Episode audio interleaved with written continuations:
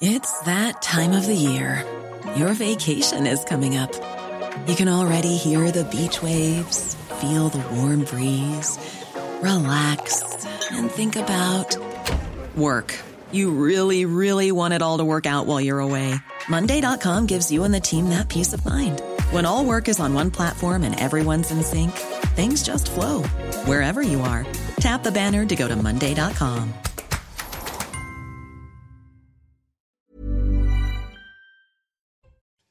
Il est 6h55 sur CNews. Bonjour à tous et bon réveil. Bienvenue dans votre matinale week-end en direct jusqu'à 10h. C'est parti pour 3 heures d'infos, d'analyse et de débat en compagnie durant la première partie de ce samedi. J'ai la chance d'être bien entouré ce matin. Bonjour Caroline Pilas. Bonjour Mickaël, bonjour à Et bonjour Céline Pina. Je vous, je vous en prie, vous pouvez rentrer sur le plateau. Allez-y. N'hésitez pas, il n'y a pas de souci. Votre premier journal, dans un instant, on ira faire un tour aussi du côté de la météo avec Karine Durand. Mais d'abord, voici l'éphéméride de ce euh, samedi, samedi euh, 8 juillet euh, aujourd'hui. Hein, c'est bien ça, et c'est avec Alessandra Martinez. Bonne fête aujourd'hui au Thibault.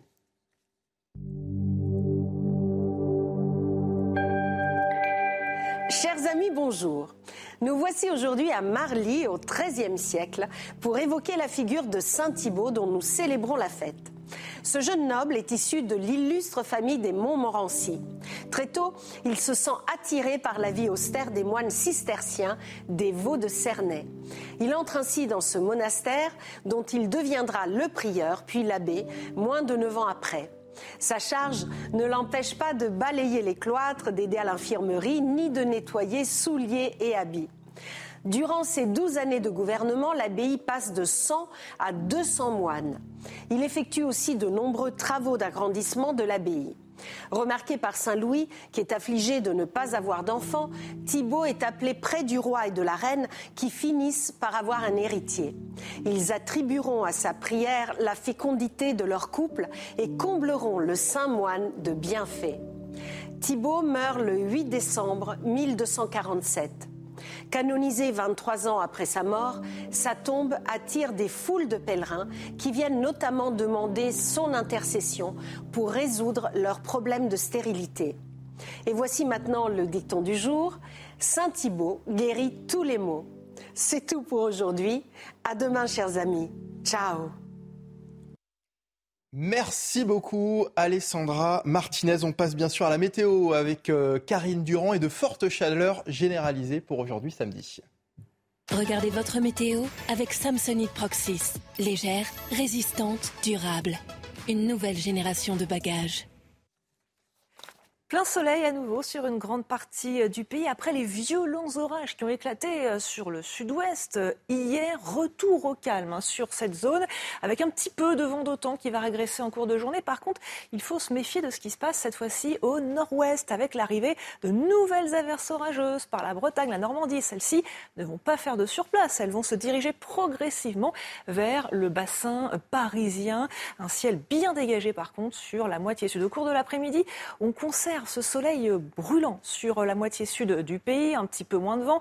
Et par contre, les orages vont se renforcer sur le nord-ouest. Ils vont atteindre l'île de France, Paris et un petit peu plus tard, dans la fin d'après-midi, la soirée, les Hauts-de-France. Et ensuite, en cours de soirée, en direction des frontières belges, quelques nuages et une ambiance très lourde sur la moitié nord avec cette arrivée d'air plaise humide.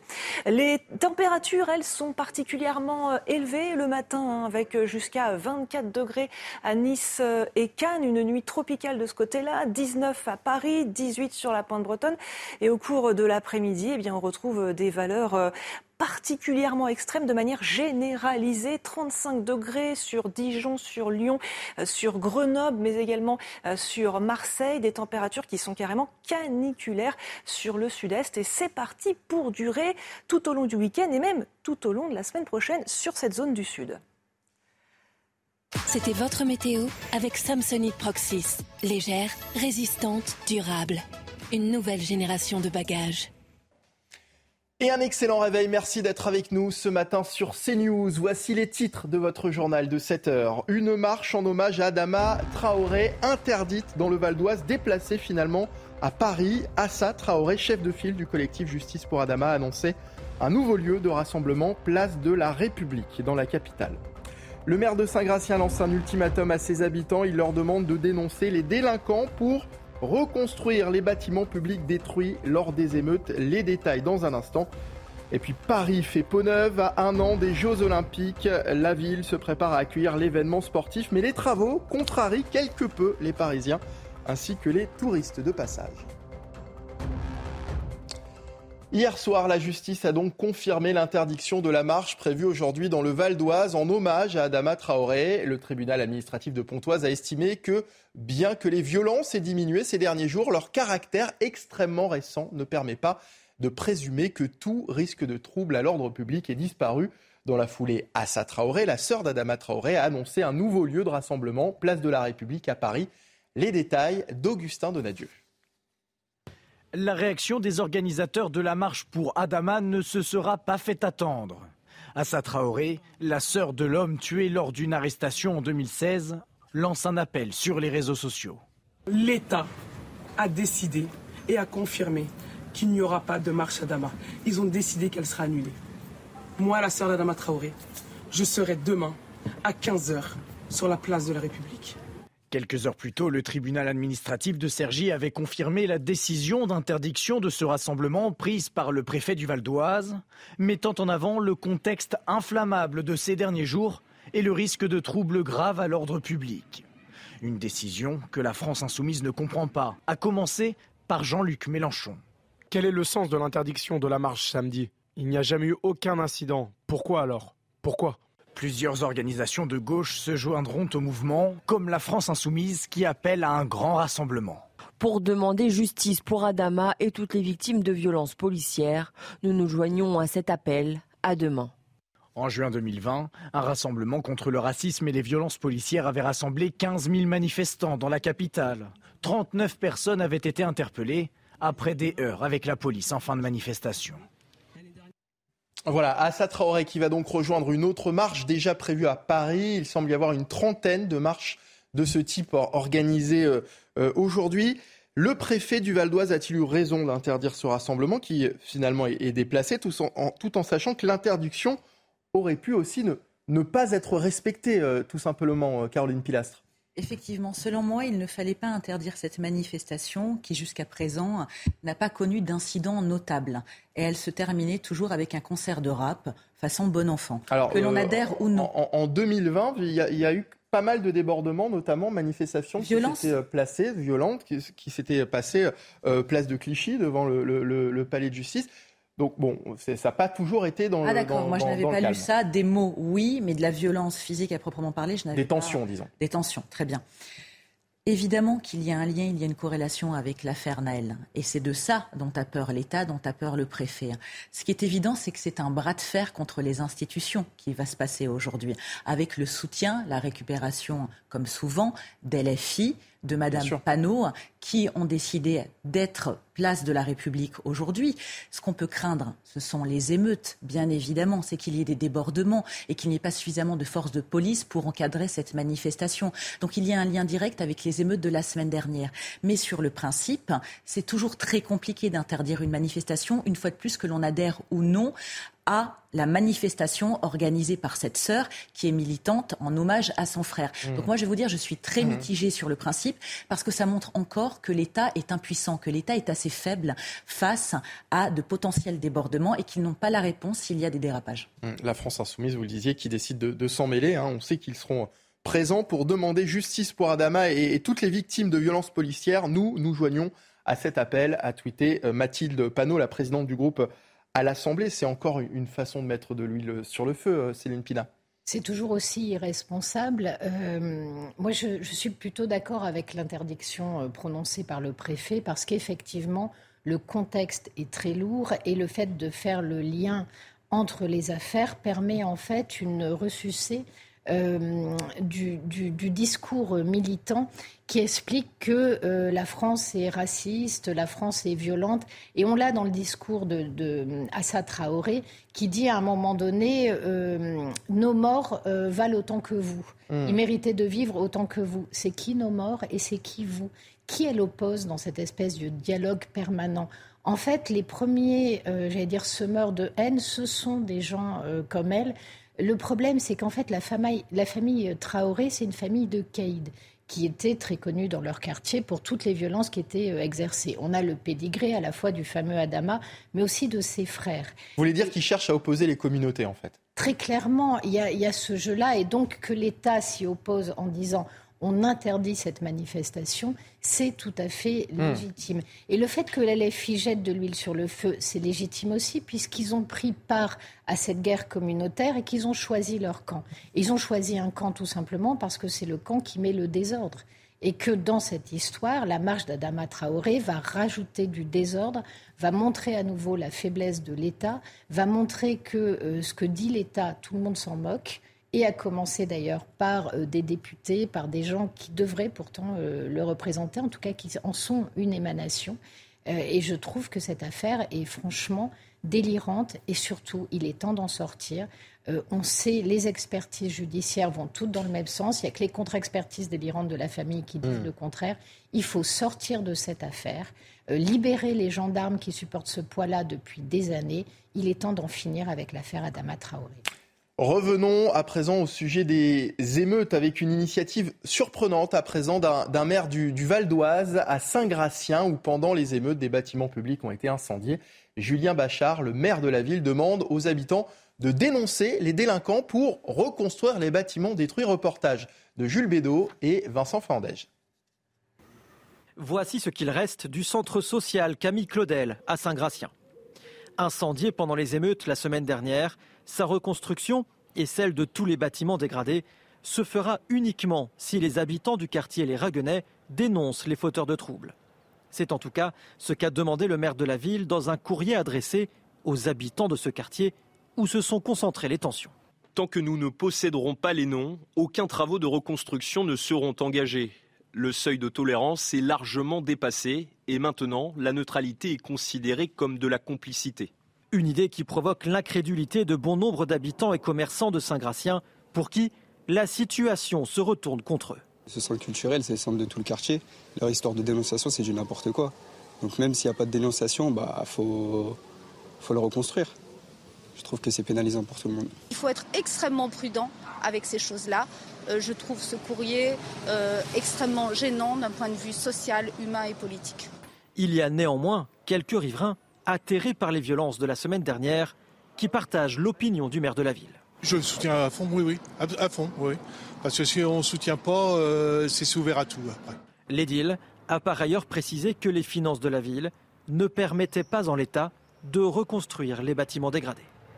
L'ultimatum du maire de Saint-Gratien, euh, vous en pensez quoi, Céline Pina? C'est compliqué. Euh, je comprends ce que le maire a en tête, c'est-à-dire que vous avez en permanence un discours qui vous dit, vous savez, il y a des voyous dans les quartiers, mais il y a aussi des gens très bien qui sont des victimes, etc. En fait, les positions sont plus ambiguës parce que quand vous avez une domination très forte dans un quartier, y compris de voyous, votre quotidien euh, est normé par leur activité plus que par la loi française ou par la présence de la police qui est très épisodique. Donc vous avez effectivement des habitants qui sont ambigus. Je peux comprendre le ras-le-bol du maire qui se dit euh, j'en ai marre parce que au nom du bien-être du quartier, je finis par euh, dépenser, par reconstruire en permanence des choses qui brûlent. Qu'on me dise maintenant, s'ils sont vraiment clairs, qu'ils me disent qui commet les mauvais actes et je fais le tri entre le bon grain et l'ivraie. Mmh. Ça dit aussi euh, le ras-le-bol d'une partie de la population qui ne veut plus payer pour des gens dont il estime qu'ils s'inscrivent en rupture de leur sociabilité, de leur culture et de leur art de vivre. Donc le problème du séparatisme, c'est qu'à un moment donné, ça tue les solidarités. Pourquoi vous centriez-vous lié à des gens qui contestent, qui contestent tous les principes et les valeurs qui fondent votre société? Euh, à un moment donné, vous estimez que vous n'avez pas à payer pour eux puisque vous ne partagez plus rien. Vous n'avez plus de monde en commun. Euh, Après, il y a un petit côté maître d'école aussi. Hein. vous dénoncez les coupables, sinon je punis toute la classe. C'est ça qui est extrêmement dommageable. Euh, pardon, je ne sais pas si tu as fini. Non, non, mais euh, on peut dialoguer, c'est non, non, mais je te rejoins sur le constat lié à l'exaspération de ce maire ainsi que d'une partie des riverains. Mais moi, je suis très gênée parce que concrètement, ces personnes ne vont pas aller dénoncer des gens qui peuvent les agresser et contre qui il peut se produire des représailles. Mmh. Soyons clairs, on est dans une réalité. Les gens ont peur pour leur bien, pour leur vie, celle de leur famille. On voit l'ampleur que ça a pris euh, la semaine dernière, non content des élus agressés ainsi que de leur famille. Je pense évidemment à Vincent Jeanbrun, mais aussi des commerçants, des restaurateurs et ne serait-ce que des citoyens. Donc je trouve qu'il y a un côté assez démago, même si j'entends aussi hein, euh, vraiment l'énervement euh, lié aux contribuables qui vont devoir payer alors qu'ils subissent et qu'ils ne sont absolument responsables, comme nous tous d'ailleurs, de ce qui s'est produit la semaine dernière et qu'on ne fait qu'être punis et sanctionnés. Mais euh, pour moi, c'est impossible. Cette dénonciation, quand même, c'est plus que délicat et ça ne se passera pas de la sorte. Je pense que c'est pas légal, surtout. Alors, c'est pas moral non plus. Hein. Il y a un côté un peu immoral, je trouve. Alors, autre type de sanction, on en a beaucoup parlé euh, ces derniers jours, la question de la suppression des allocations pour les parents de délinquants, au cœur des débats évidemment depuis les émeutes qui ont frappé le pays. Regardez ce sondage IFOP fiducial réalisé pour euh, Sud Radio à la question faut-il supprimer les allocations familiales aux parents de mineurs multirécidivistes? Eh bien, vous êtes tout de même 65% à répondre oui, 20% y sont opposés et 15% quand même ne se prononcent pas. Alors, faut-il euh, supprimer les allocations aux parents de, mineurs multirécidivistes? Je vous pose la question, Caroline Pilastre. Écoutez, moi j'ai toujours été très gênée en fait avec cette question. Euh, sur le principe, j'ai envie de vous dire oui. C'est aux parents d'éduquer les enfants, donc leur apporter un cadre. Vous êtes responsable de vos enfants. Mais en général, il y a plusieurs enfants dans une fratrie. Oui, c'est ça. C'est un peu finalement comme ce disait tout à l'heure. C'est le fait de punir toute la classe. Là, on punit les autres enfants. Exactement. Donc, ça veut dire que ceux qui n'ont que les allocations familiales pour vivre vont être encore plus paupérisés, voire misérables. Et ça me pose un problème, humainement parlant, même si sur le constat, je rejoins le plus grand nombre qui a hmm. répondu à ce sondage. Mais je suis très gênée parce que vous pouvez être frère ou sœur d'un délinquant et vous conduire correctement et respecter les lois hmm. républicaines. Et ça n'est pas à vous d'en payer le prix. C'est intéressant, Céline Pinas, ce que nous dit Caroline Pilas, parce que c'est vrai que c'est un dispositif qui, qui peut être dissuasif, qui peut responsabiliser les parents, mais dans le cas où dans la famille, il y a d'autres enfants qui, eux, bah, ne sont pas forcément des délinquants, ça peut aussi poser problème. En fait, c'est souvent des questions de contexte. C'est-à-dire qu'aujourd'hui, c'est l'inverse. C'est-à-dire que euh, le fait d'être dans une fratrie permet l'impunité aux plus violents des membres de cette fratrie euh, au nom euh, de l'alarme qu'on verse sur la malheureuse femme seule abandonnée par son mari, etc. etc. D'abord, peut-être qu'il faudrait dire qu'il se trouve qu'il y a des femmes seules qui élèvent très bien leurs enfants. Euh, qu'il y a des gens qui sont dans une forme de pauvreté mais qui savent éduquer, qui ont des valeurs et qui savent les transmettre. Donc ce côté larmoyant qu'on met très souvent en place pour justifier le fait de ne rien faire du tout. Euh, est insupportable. En revanche, ce que dit Caroline est juste aussi. Après, on rappelle que pour ce genre de décision, en général, on individualise euh, la peine. Autrement dit, on prend en compte la situation de la famille. En revanche, qu'à un moment donné, vous ayez un enfant délinquant qui met le feu à un centre social et que la famille se retrouve à devoir verser 10 000 euros, ce qui est une somme qui peut être très lourde, étalée dans le temps, bien sûr, etc., mais qui va peser sur le quotidien de la famille, ça, ça me paraît légitime parce qu'à un moment donné, on ne peut pas se laver les mains de toutes ces responsabilités euh, parce que la responsabilité des enfants, elle appartient aux parents. Aujourd'hui, en coupant ce lien, en systématiquement ne punissant jamais les parents, on est en train de donner des signaux d'impunité et là, c'est plus possible de continuer comme ça. Hmm. Si ça concernait 3% euh, des personnes, on fermerait les yeux. Là, on arrive quand même à un quota de violence qui n'est plus supportable socialement. Allez, ça ne vous aura pas euh, échappé ce week-end, marque le coup d'envoi des vacances d'été. Et bonne nouvelle, si vous avez prévu de, prendre le train, la SNCF casse ses prix et propose pour cet été 200 000 billets à 19 euros pour des trajets en intercité. Une annonce euh, du ministre des Transports, euh, Clément Beaune, qui intervient alors que la compagnie espagnole Renfe arrive sur le marché français. Les précisions de Justine Cerquera. Pour répondre à l'augmentation du prix des billets de train cet été, le ministre des Transports a diffusé un message insolite en gare d'Austerlitz ce vendredi. Bonjour, ici Clément Beaune, le ministre des Transports. Je vous souhaite de bons départs en vacances. Et pour faciliter les choses, nous allons mettre en vente dès aujourd'hui 200 000 billets à 19 euros sur le prix d'intercité. Cette mesure, valable sur des trajets jusqu'au 31 août, devrait diviser par deux le prix moyen des billets d'intercité sur des lignes comme Paris-Toulouse, Bordeaux-Marseille, Nantes-Lyon ou encore Paris-Briançon en train de nuit. Une annonce de réduction alors que la concurrence devient rude. À compter du 13 juillet, c'est la compagnie espagnole Renfe qui fait son entrée sur le marché avec une ligne Lyon-Barcelone à 29 euros. Nous continuerons à proposer des offres promotionnelles comme nous le faisons en Espagne pour faire connaître des destinations, le produit, les événements et nous nous adapterons à la demande et aux tarifs des autres opérateurs. L'entreprise a déjà vendu 31 000 billets avant l'arrivée d'une autre ligne Madrid-Marseille à 29 euros également. Une libéralisation du rail qui répond aux exigences fixées par l'Union européenne en 2021, qui a déjà permis d'ouvrir une liaison Paris-Milan pour 23 euros. Allez, 7h15, merci de nous rejoindre en direct sur CNews. La matinale week-end continue, mais d'abord le rappel des principaux titres de l'actualité. CNews Info, c'est avec Sandra Chiombo. Bonjour à tous à la une ce samedi. Elle s'appelle Josette, elle a 81 ans et elle pourrait bientôt être expulsée de chez elle. En cause, un conflit de voisinage qui dure depuis 32 ans pour une histoire de muret. Quand l'octogénaire hérite du terrain en 2012, elle apprend que l'astreinte imposée à sa mère court toujours. Aujourd'hui, elle doit payer un peu plus de 307 445 euros. Faute de moyens, sa maison sera vendue aux enchères en septembre. Prix de départ 100 000 euros. Départ en vacances, il faudra faire preuve de patience sur les routes. Après un vendredi classé orange, ce 8 juillet sera également chargé. La circulation sera dense sur les grands axes routiers, notamment dans le Grand Ouest et le Nord. Selon les prévisions de Bison un retour à la normale est prévu demain avec une journée classée verte dans le sens des départs et retours.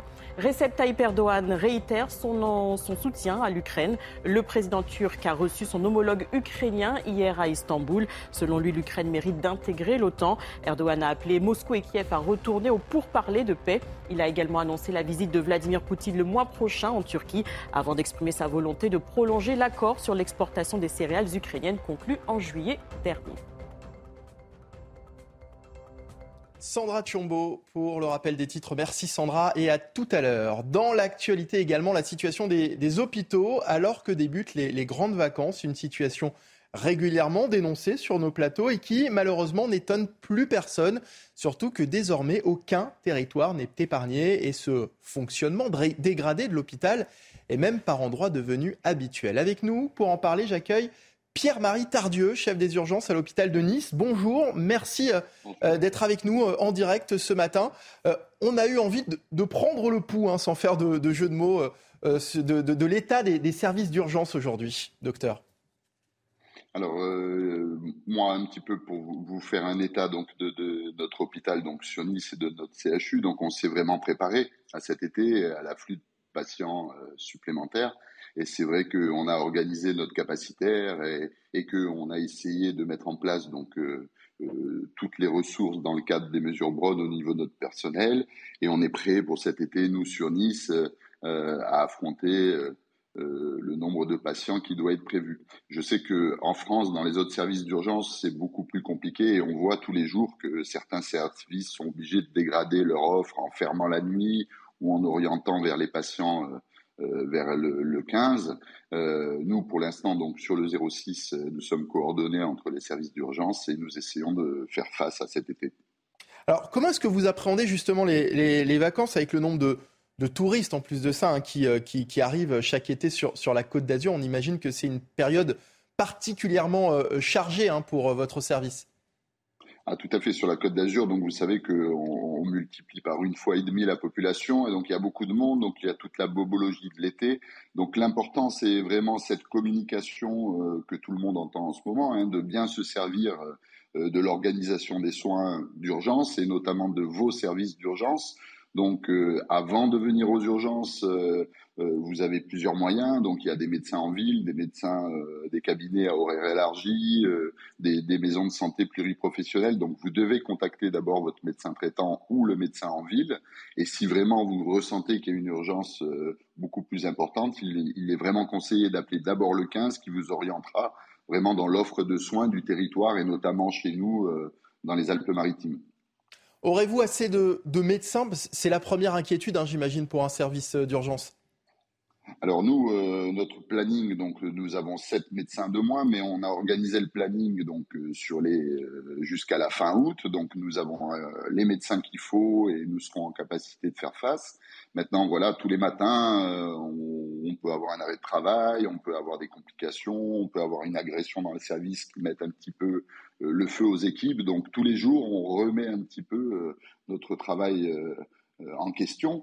et c'est surtout la coordination entre les services d'urgence urgence d'un territoire et notamment du 06 avec l'aide de notre ARS qui permet aussi euh, d'essayer de vraiment décharger les services euh, qui sont un peu en difficulté et de pouvoir un petit peu partager certaines fois des médecins pour que tous les services d'urgence puissent conserver leur offre de soins. Donc effectivement, on espère que tout cela va bien se, coordonner. Ma dernière question, est-ce que justement au moment de préparer ce, planning qui, j'imagine, est préparé euh, bien en amont, est-ce que vous avez senti que il y aurait euh, euh, certains services qui seraient certainement à, flux tendu, notamment du côté des, infirmiers? Ah, donc la problématique que l'on a eue vraiment depuis décembre, c'est la problématique donc du personnel infirmier et du personnel soignant. Beaucoup de monde en moins, donc c'est vrai que dans les capacitaires des services de spécialité, certains lits sont fermés, et donc tout notre hôpital et tous les hôpitaux se battent tous les jours pour pouvoir conserver donc le maximum de lits ouverts pour qu'il y ait un aval correct euh, à tous les services d'urgence. Mais c'est vrai que c'est un combat. On a fait beaucoup d'embauches. Euh, nous avons des mesures euh, au niveau du financement qui permet d'intéresser donc les infirmières et, de faire de nouvelles embauches. Et donc notre direction se, bat tout, le temps pour essayer d'embaucher le maximum de personnel possible pour essayer d'arriver à garder tous ces lits ouverts. Beaucoup de travail donc euh, en prévision pour euh, cet été. Merci beaucoup euh, Pierre-Marie Tardieu d'avoir été avec nous, chef du service des urgences de l'hôpital de Nice. Merci à vous. dans l'actualité également, Paris fait peau neuve. Oui, à un an des Jeux Olympiques, la ville se prépare à accueillir l'événement sportif, mais les travaux contrarient quelque peu les Parisiens, oui, ça, ne vous surprend pas, ainsi que les touristes de passage. Reportage de Sarah Fenzari. Des échafaudages, des bâches, des grues à perte de vue. Paris se refait une beauté dans le but d'accueillir les JO 2024. Les monuments font peau neuve, cachés par de grands panneaux publicitaires, au grand désarroi des touristes. Je sais que ce bâtiment est fabuleux et magnifique, mais aujourd'hui, il est couvert par une publicité à cause d'une construction. Je suis déçue. Lorsque vous êtes un touriste, vous venez ici pour voir tous les sites touristiques, les sites célèbres et les sites historiques. C'est décevant que celui-ci soit dissimulé par de la publicité et qu'on ne puisse pas le voir en entier. Plus de 7000 ouvriers sont à l'œuvre pour sortir de terre des logements, des équipements sportifs, des gares et leurs tunnels. Des travaux nécessaires à l'accueil de cet événement de grande ampleur qui déclenche parfois la colère des Parisiens. Je me suis blessé en vélo justement euh, à cause des travaux. Depuis 20 ans, je fais le travail de chauffeur de taxi. Je n'ai jamais vu cette situation. On a par exemple 20 minutes pour faire 2 km et ça va à mon avis s'amplifier de plus en plus. Le programme de travaux sera déjà achevé à 89% fin 2023 selon la Solidéo, société chargée de la livraison des équipements nécessaires à l'organisation des Jeux olympiques 2024. C'est l'histoire d'une mamie de 81 ans qui pourrait être expulsée de, chez elle. Dans l'Essonne, un conflit de voisinage dure depuis plus de 30 ans. On va en parler dans un instant dans la deuxième partie de votre matinale week-end. Restez avec nous toujours en compagnie de Caroline Pilastre et de Céline Pina. A tout de suite sur CNews. Et un excellent réveil. Merci d'être avec nous en direct sur CNews pour votre matinale week-end. Et à la une de l'actualité ce matin, c'est l'histoire d'une mamie de 81 ans qui pourrait être expulsée de chez elle dans l'Essonne. Un conflit de voisinage dure depuis plus de 30 ans. La cause, un muret qui ne plaît pas. Nous sommes allés à la rencontre de cette octogénaire. Le reportage est à suivre dans ce journal. Après les émeutes et à l'approche du 14 juillet, c'est la chasse aux mortiers d'artifice. Alors pour ce faire, un important dispositif a été déployé à la frontière belge où les contrôles ont été renforcés. Et puis alors que les vacances débutent, l'inflation est de son côté toujours là, des prix à la hausse et un budget à adapter. Alors comment partir en évitant d'exploser son portefeuille? La réponse dans cette édition. C'est l'histoire d'une mamie de 81 ans qui pourrait être expulsée de chez elle en raison d'un muret, un muret qui ne plaît pas à sa voisine, un conflit de voisinage qui dure depuis plus de 30 ans et qui pousse aujourd'hui l'octogénaire à rembourser une somme exorbitante qu'elle n'a malheureusement pas. Charles Baget et Vincent Fandège sont allés à sa rencontre. Voici le mur qui pourrait pousser Josette, 81 ans, à être expulsée de chez elle. L'histoire remonte à 1992. La mère de Josette entre en conflit avec sa voisine car le mur n'est pas à son goût. Des travaux sont faits. Mais il se fissure, la voisine s'estime alors en danger, d'autres travaux sont faits. Mais ça n'est pas suffisant. En 2012, 20 ans plus tard, Josette hérite alors de ce terrain. En 2012, j'ai fait démolir ce mur et refaire ce mur, reconstruire pour avoir la paix en pensant que ça allait tout résoudre. Mais il n'en est rien. Josette apprend que l'astreinte imposée à sa mère court toujours. Elle doit payer chaque jour passé sans travaux et la somme est exorbitante. 307 445,38 euros. Les autres voisins, touchés par la situation de Josette, aident alors l'octogénaire comme ils peuvent. Car n'ayant pas les fonds nécessaires, elle est contrainte de vendre sa maison. Les enchères auront lieu en septembre avec un prix de départ de 100 000 euros. Si par exemple c'est vendu à 100 000 euros, eh ben, où est-ce que je trouve l'argent pour aller jusqu'à ce que la partie adverse me demande? Je les ai pas et je, et je me retrouve à la rue. Une cagnotte va bientôt être mise en ligne par les voisins de la retraitée. En attendant, Josette espère tout de même fêter ses 82 ans chez elle, là où elle a vécu plus d'un demi-siècle. Situation euh, ubuesque hein, qui vous fait euh, réagir, Céline Pina?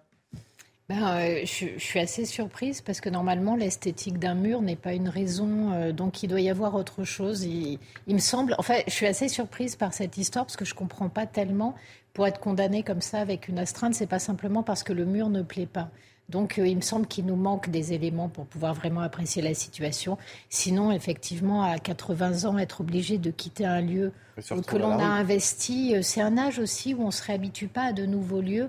Donc, je pense clairement que, pour le coup, euh, il faudrait une médiation sur cette, sur cette histoire, parce que sinon, ça paraît mm. assez délirant. Mais on n'a peut-être pas toutes les informations non plus. Caroline Effectivement, je te rejoins, la somme paraît astronomique et c'est vrai qu'on ne peut. Euh, Alors la somme est astronomique du fait de la, de, de, de oui. la durée du conflit. J'ai bien compris. C'est les astreintes qui, au final. Euh, Exactement, mais si cette dame n'avait pas les moyens de les payer, après, peut-être que sous-jacent, il y a une autre histoire. Mais en attendant, cette femme a 80 ans, cette femme ne va pas pouvoir être expulsée pour aller où? Si elle n'en a pas les moyens, elle ne va pas vivre dans sa voiture. Enfin, ça paraît complètement antinomique. Donc j'espère qu'effectivement, il y aura un médiateur et qu'on va trouver une solution pérenne pour cette femme parce qu'elle ne va pas finir euh, les dernières années de sa vie pardon, euh, dans la, dans la rue. Hein. On est d'accord. Autre sujet, après les émeutes et à l'approche du 14 juillet, la possession de mortiers d'artifice est surveillée de près par les forces de l'ordre, épaulées par leurs homologues belges. Des contrôles à la frontière ont donc été renforcés ces cinq derniers jours pour endiguer l'approvisionnement de ces euh, engins pyrotechniques utilisés notamment par les émeutiers contre la police. Régine Delfour, Sacha Robin et Juliette Sada ont pu constater l'ampleur du dispositif. À Tourcoing, dans le Nord-Pas-de-Calais, à une centaine de kilomètres de la frontière belge, un important dispositif de police franco-belge se mobilise. Les véhicules sont arrêtés, contrôlés, fouillés. Objectif mettre la main sur du matériel pyrotechnique. Voilà spécifiquement les engins qui sont saisis lorsque euh, les contrôles permettent de découvrir ça dans les, coffres de véhicules ou ailleurs. Voilà ce qui, est saisi en quantité, hein, qui est utilisé. Euh, euh, pour être dirigé contre les forces de l'ordre, ce qui peut entraîner des blessures assez graves. D'ailleurs, il y a eu 17 blessés sur le département par artifice, par tir d'artifice. Cette semaine, le préfet du Nord a pris un arrêté. Jusqu'au 15 juillet, il est interdit de détenir et de transporter ce type de matériel sur la voie publique, une mesure soutenue de l'autre côté de la frontière. Les bourgmestres, donc l'équivalent du maire, ni plus ni moins, ont pris des arrêtés d'interdiction de vente de matériel pyrotechnique cet arrêté a d'ailleurs été prorogé jusqu'au 15 juillet pour soutenir nos collègues et les démarches des autorités françaises dans leur effort. Sur l'autoroute franco-belge A22 aussi, des opérations sont en cours. La police aux frontières, les douanes et la CRS autoroutière sont sur le front 24 heures sur 24. Tous les jours, ce sont plus de 1000 véhicules qui sont contrôlés. L'objectif, c'est de détecter les personnes qui sont susceptibles de se rendre en Belgique afin d'acheter des mortiers et des artifices et les utiliser comme euh, moyens et armes à l'encontre des forces de police dans le cadre des émeutes qui ont émaillé le territoire national. Dans le cadre de cette collaboration franco-belge, deux Français originaires de Seine-Saint-Denis ont été arrêtés à Moucron, en Belgique. Ils étaient en possession de 2 kilos d'artifices. Alors si les autorités de euh, police françaises agissent pour éviter euh, l'approvisionnement en mortier d'artifice en Belgique, Jean-Christophe Couvi, secrétaire national du syndicat SGP Police FO, fait le point sur la situation des stocks en France et il ne cache pas, vous allez voir, son, son inquiétude. Écoutez. Les stocks ont été vidés. Euh, c'était les stocks qui avaient été constitués pour le 14 juillet. Là, ils ont été vidés pour les émeutes. Est-ce qu'ils sont en capacité de vite les, les, recouvrir, les reconstituer ces, stocks, bah, ça va être l'interrogation. Et tout va, pouvoir, euh, j'allais dire, euh, on va bien voir ce que ça va donner. Mais oui, il y a des craintes et, les renseignements territoriaux sont pas très folichons. Effectivement, ils nous disent, euh, voilà, attention, dans certains endroits, ça risque de repartir.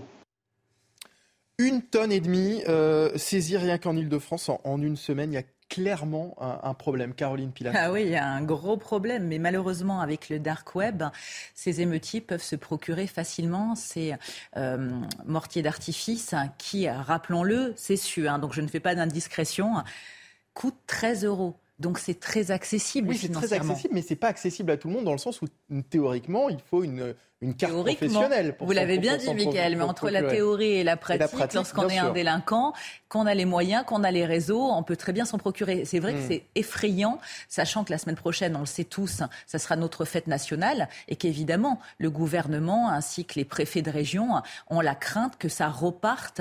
Et d'ailleurs, il y a beaucoup de feux d'artifice qui ont été euh, annulés à, cause de cette raison, parce que les émeutiers peuvent en profiter euh, un maximum. Entre autres, parce qu'il y a aussi les, problèmes de sécheresse. Bien sûr. Et ça a été une raison parmi tant d'autres. Vous avez une raison, parmi euh, tant d'autres. Céline Pina, effectivement, Caroline Pilas le dit, c'est des produits qui coûtent, qui sont très abordables hein, sur le, plan financier, mais ça reste des produits récréatifs pour du divertissement et, à destination des professionnels. Donc il faut une carte professionnelle pour se les procurer. Alors, euh, la question que je me pose, c'est que parfois, il vous faut une carte professionnelle à partir, par exemple, d'un certain euh, calibrage de poudre. Donc, je ne sais pas euh, s'il n'y a pas, par exemple, des, mortiers d'artifice qui sont accessibles peut-être sans carte, parce qu'ils sont considérés comme petits. Visiblement, sur les saisies, la plupart sont des... Parce qu'on avait un artificier, notamment cette semaine, sur l'antenne, qui nous, nous, nous expliquait que euh, les, produits qui avaient été saisis étaient utilisés lors des feux d'artifice euh, professionnels, quoi, comme D'accord, pour le Donc ça, signifie qu'il y a une façon de se fournir et qu'il faudrait enquêter pour savoir par quel biais les, gens se fournissent. Et ensuite qu'il y ait un délit, c'est-à-dire qu'à partir du moment où un outil est détourné pour devenir une arme et pas une arme de façon, euh, j'allais dire, accessoire, mais de manière récurrente et automatique, euh, personne, il n'y a pas un droit à utiliser des artifices. Donc à un moment donné, vous pouvez aussi choisir de durcir énormément la réglementation et de durcir aussi la, sanction euh, prise contre toute personne trouvée en possession euh, de ces feux d'artifice. Là, si elle n'est pas professionnelle. Oui, parce que finalement, ne faudrait-il pas être plus sévère envers les, personnes qui s'attaquent à, la police et notamment les, les mineurs? Lorsqu'on saisit ce type de produits, on sait clairement qu'ils vont être utilisés comme des armes à l'encontre des, forces de l'ordre, Caroline Bien évidemment, il faudrait les sanctionner pénalement de manière plus ferme. Mais là est la question. Quand il y a des sondages de fait, d'ailleurs ça a été le cas dernièrement sur notre antenne, la majorité des Français, et de manière transpartisane, sont pour plus de fermeté, de volonté politique. Maintenant, une fois de plus, euh, il y a la théorie il y a la pratique. Ces gens sont très déterminés. Donc déjà, il faut les attraper. Il n'y a pas suffisamment de forces de l'ordre. Ils ne peuvent pas être partout, les pauvres. Hein. Quand même, rappelons qu'il y a eu 45 000 de ces forces de l'ordre qui ont été mobilisés lors de la grosse période la semaine dernière des émeutes. Donc on leur en demande aussi beaucoup et malgré tout, beaucoup passent à travers les mailles du filet. Mmh. Les délinquants sont extrêmement malins, sont organisés, je le disais, ils ont des réseaux. Donc s'il n'y a pas la justice hein, qui passe par là et un changement de législation, je ne vois pas comment on va s'en sortir. Non, puis il y a une peur politique. Hmm. On sent la, peur Bien sûr, ils sont terrifiés. De la, de la bavure, voire même de l'accident qui tourne mal. Et il y a vraiment une crainte du politique de ne plus être en mesure de maîtriser son territoire. Alors à propos de politique, en avril dernier, Emmanuel Macron avait donné 100 jours à Elisabeth Borne, 100 jours pour relancer l'action. Je vois que ça vous fait beaucoup rire. Euh, du, gouvernement. Une période qui doit s'achever ce 14 juillet et au moment de faire le bilan, la Première ministre doit présenter plusieurs réformes, mais le rendez-vous sera probablement retardé. Florian Tardif nous explique pourquoi. Oui, le compte à rebours a d'ores et déjà débuté puisqu'il ne reste qu'une semaine au chef de l'État pour savoir comment clôturer cette période de 100 jours débutée il y a trois mois en réponse à la crise sociale qui a secoué le pays autour de la réforme des retraites. 100 jours présentés à l'époque par le chef de l'État euh, comme 100 jours d'apaisement, d'unité, euh, d'ambition, je le cite, et d'action au service de la France. Les émeutes de la semaine dernière sont venues contrarier à ces plans initiaux euh, de l'exécutif. Plusieurs plans qui devaient être présentés dans le cadre de ces 100 jours annoncés ont été reportés, comme celui par exemple de la planification écologique pour réduire notre empreinte carbone. Il devait être présenté cette semaine. Il le sera finalement le 17 juillet euh, prochain, selon nos informations. Euh, des plans reportés et d'autres qui viennent s'ajouter, euh, puisque le gouvernement doit s'occuper d'un tout nouveau dossier. La réponse aux émeutes de la semaine dernière, réponse sécuritaire, identitaire ou sociale. Emmanuel Macron ne pourra éluder la question à l'heure du bilan de ces 100 jours. Alors, 100 jours d'apaisement, c'est vrai que le, mot semble tout à fait adapté à, la situation, Céline Pina. c'est dur parce que c'est vrai qu'on entend 100 jours d'apaisement et on éclate de rire eu égard à, la période qu'on vient, euh, vient, de passer. Euh, c'est pas étonnant. En fait, le problème, c'est pas qu'on ait eu une période un peu difficile. Le problème, c'est qu'en fait, tout le monde s'y attendait. Et le problème, c'est que l'absence de contrôle du gouvernement euh, ne nous a pas plus surpris que ça, que euh, l'immensité de la violence des émeutiers non plus. ça fait un choc quand vous le voyez se réaliser devant vos yeux, mais personne ne tombe de l'armoire face à cette situation. Euh, on a un problème, c'est que finalement, on nous l'a dit, le, précédent ministre de l'Intérieur avait dit on va passer de côte à côte à face à face.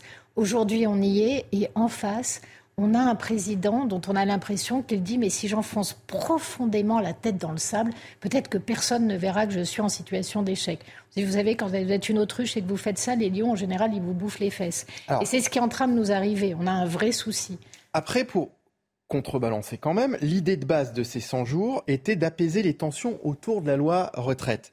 Euh, sur ce point, on peut dire que les choses se sont finalement apaisées, euh, Caroline. Bah, j'ai envie de vous dire, un événement en chasse un autre. Alors effectivement, l'apaisement, c'est plus le mot, euh, le terme de rigueur aujourd'hui, mais ça n'est pas sous prétexte qu'il n'y a plus de manifestation contre la réforme des retraites, puisqu'elle est passée, on en connaît euh, les tenants et aboutissants, que la rancœur, l'animosité d'une partie des Français n'est pas présente vis-à-vis de ce gouvernement. Ne l'oublions pas non plus. Hein. C'est pas parce qu'on décrète qu'on passe à autre chose que dans la vie on passe à autre chose humainement et moralement parlant. Mais le mouvement s'est essoufflé. Et d'une et d'une certaine façon, la stratégie d'Emmanuel Macron a payé de ce côté-là. Oui, euh, évidemment. Enfin, si on le voit comme ça, moi, je trouve que c'est aussi un genre de renoncement vis-à-vis euh, de tout ce qui se passe en ce moment. Donc, euh, les émeutes, effectivement, tu as raison, Céline. Personne ne tombe de haut. C'était extrêmement latent. Quand on n'est pas déconnecté, on voit bien ce qui se passe dans nos villes, dans nos rues, au quotidien, dans nos transports en commun.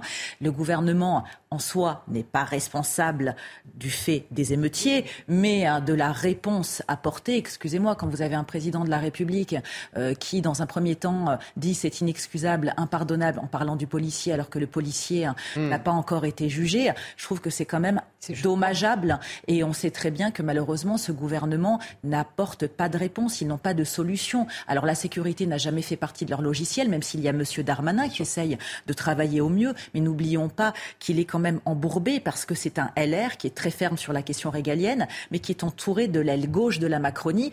Donc on essaye de faire avec. Et le et en même temps sur les questions sécuritaires ne peuvent pas marcher. Et les Français s'en rendent compte. Et c'est ça qui crée une résignation et un dépit. Allez, dans l'actualité euh, aujourd'hui, alors que les vacances débutent, l'inflation est de son côté toujours là, des prix à la hausse et un budget à adapter. Alors comment partir en évitant euh, d'exploser euh, le portefeuille en Vendée où l'on compte de plus en plus de campings en France? Michael Chailloux nous a dégoté deux campings municipaux au tarif imbattable. Le site est idyllique, en pleine forêt, avec trois accès directs à la plage, située à moins de 300 mètres. Ne cherchez pas les mobilhomes ou la piscine, rien de tout cela dans ce camping municipal deux étoiles de Notre-Dame-de-Mont. On a à cœur de conserver ce camping qui s'adresse aux familles en proposant euh, un petit prix pour des familles qui n'ont pas de gros moyens. On est vraiment dans les moins chers euh, du littoral et on tient à y rester. Premier prix, 17,10 euros par jour pour deux personnes. L'emplacement nu, c'est deux fois moins cher qu'un camping privé. Un peu plus loin dans les terres, voici le camping municipal de Soulan, très certainement le moins cher des 370 campings de Vendée. 11,34 euros par jour pour un emplacement avec électricité. Franck est employé communal dans l'Indre avec cinq enfants et un budget très serré. C'est le seul camping où il pouvait séjourner aussi longtemps. Pour un mois, ça va nous faire dans les 700 et quelques euros. C'est imbattable Oui, c'est imbattable pour regarder tout le monde qui est là. Même chose pour Michel et son mari. Avec leur petite retraite, ils ne sont pas là par hasard. 350 euros pour le mois. Avec l'électricité, les douches, le... tout, tout, tout. Même si elles n'ont pas d'objectif de rentabilité, les communes doivent se battre pour maintenir ces petits prix dans leur camping municipal, car elles sont elles aussi confrontées à l'envolée de leurs charges.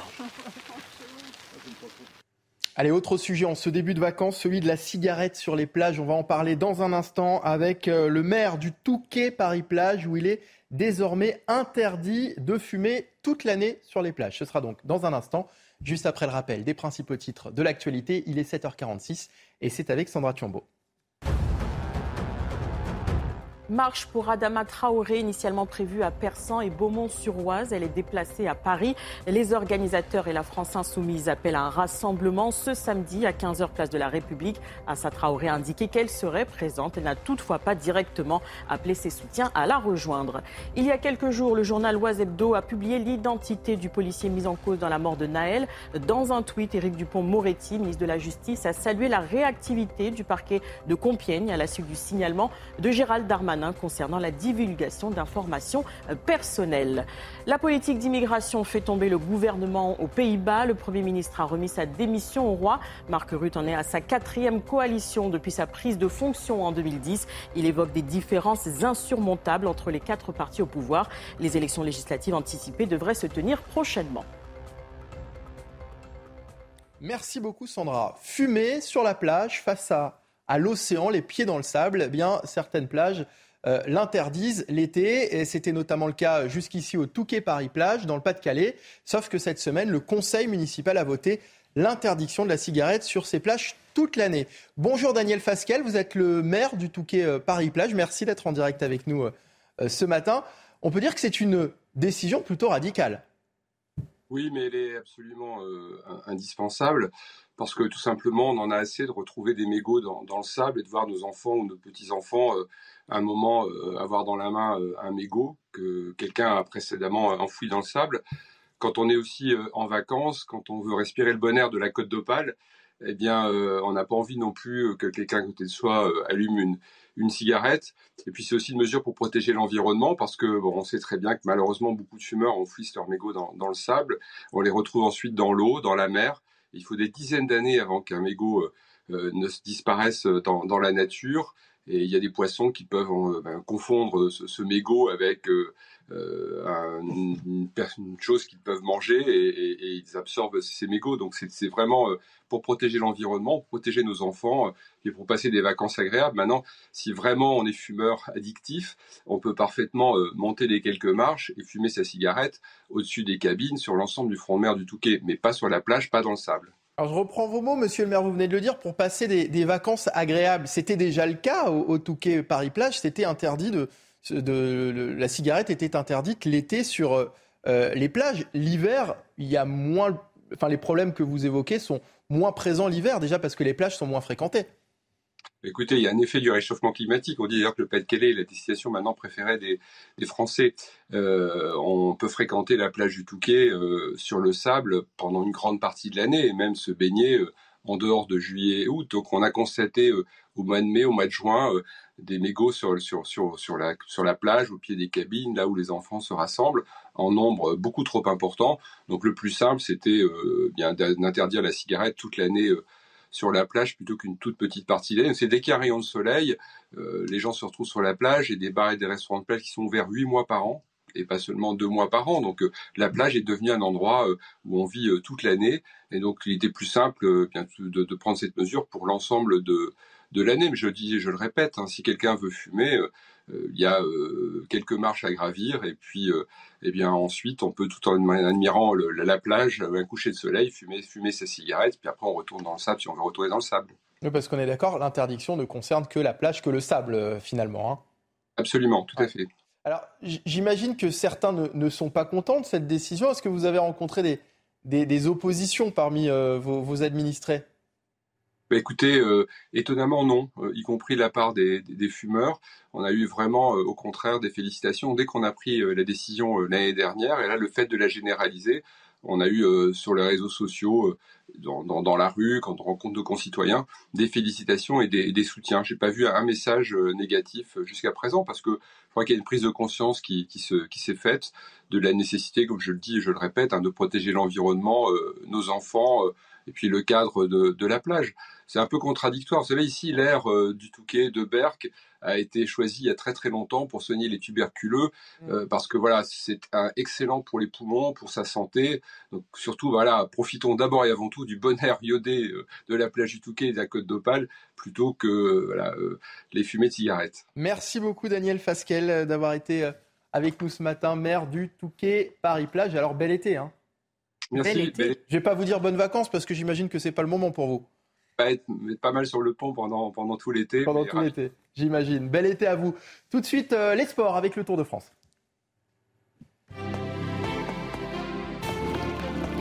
Vous regardez votre programme avec la machine à café, Groupe Intuition. Et de trois victoires pour Jasper Philipsen, décidément le meilleur sprinter de ce début de tour. Le Belge vainqueur de l'étape la plus plate de cette édition, avec d'abord à l'avant un Français, Simon Guglielmi, une centaine de kilomètres seul avant d'être rejoint puis distancé par deux compatriotes, Pierre Latour et Nance Peters. Échappée reprise à 3 km 5 de l'arrivée, explication finale entre les sprinteurs, une dernière ligne droite longue de 2 km et au bout, Philipsen devance Marc Cavendish et Binyam Guermail.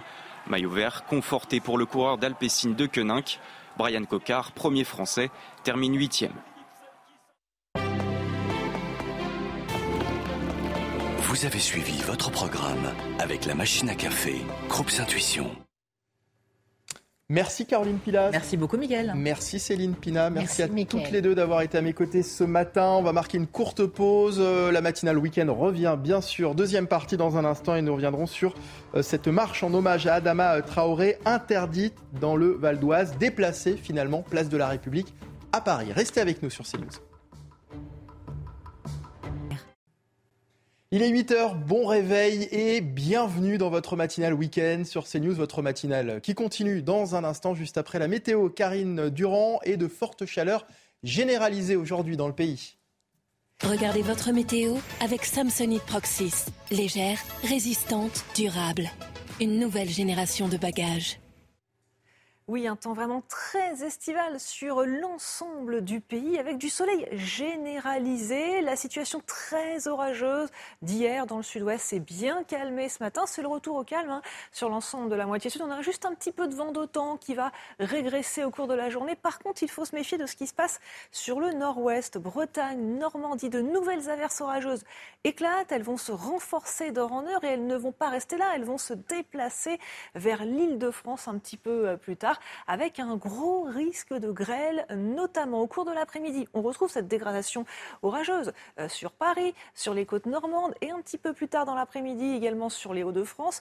Et au cours de la soirée, ce sera au tour des frontières belges d'être touchés par ces orages parfois violent, méfiance au sud, toujours une belle journée avec un soleil vraiment brûlant. Il n'est pas impossible qu'on ait quelques orages isolés euh, sur le centre, sur les reliefs également. Les températures sont très élevées ce matin. On a eu une nuit euh, vraiment tropicale sur le sud-est du pays avec euh, jusqu'à 24 degrés ce matin pour Nice et pour Cannes, 19 en région parisienne, 18 sur la pointe bretonne. Mais regardez les températures de l'après-midi, elles sont carrément caniculaires au sud-est et en vallée du Rhône également, avec 35 à Dijon, à Lyon, à Grenoble, mais aussi à Marseille et jusqu'à 34 degrés possibles à Paris et même 32 pour Lille ou encore Strasbourg. Et cette chaleur va résister pour le sud tout au long de la semaine prochaine.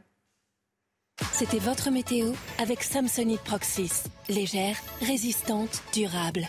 Une nouvelle génération de bagages. Merci Karine et bienvenue si vous venez de nous rejoindre. Voici les titres de votre journal. Une marche en hommage à Adama euh, Traoré interdite dans le Val d'Oise, déplacée finalement à Paris. Assa Traoré, chef de file du collectif Justice pour Adama, a annoncé un nouveau lieu de rassemblement. Ce sera place de la République.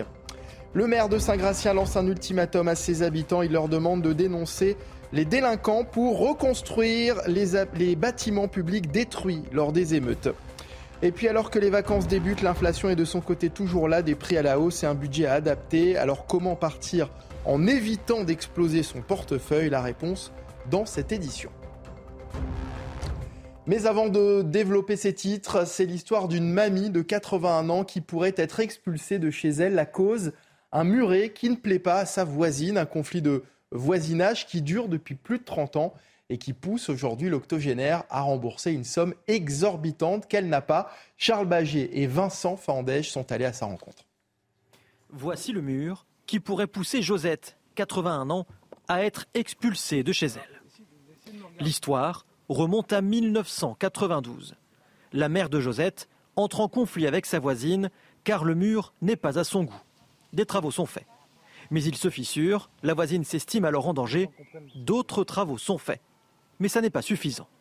En 2012, 20 ans plus tard, Josette hérite alors de ce terrain. En 2012, j'ai fait démolir ce mur et refaire ce mur, reconstruire pour avoir la paix en pensant que ça allait tout résoudre. Mais il n'en est rien. Josette apprend que l'astreinte imposée à sa mère court toujours. Elle doit payer chaque jour passé sans travaux et la somme est exorbitante. 307 445,38 euros.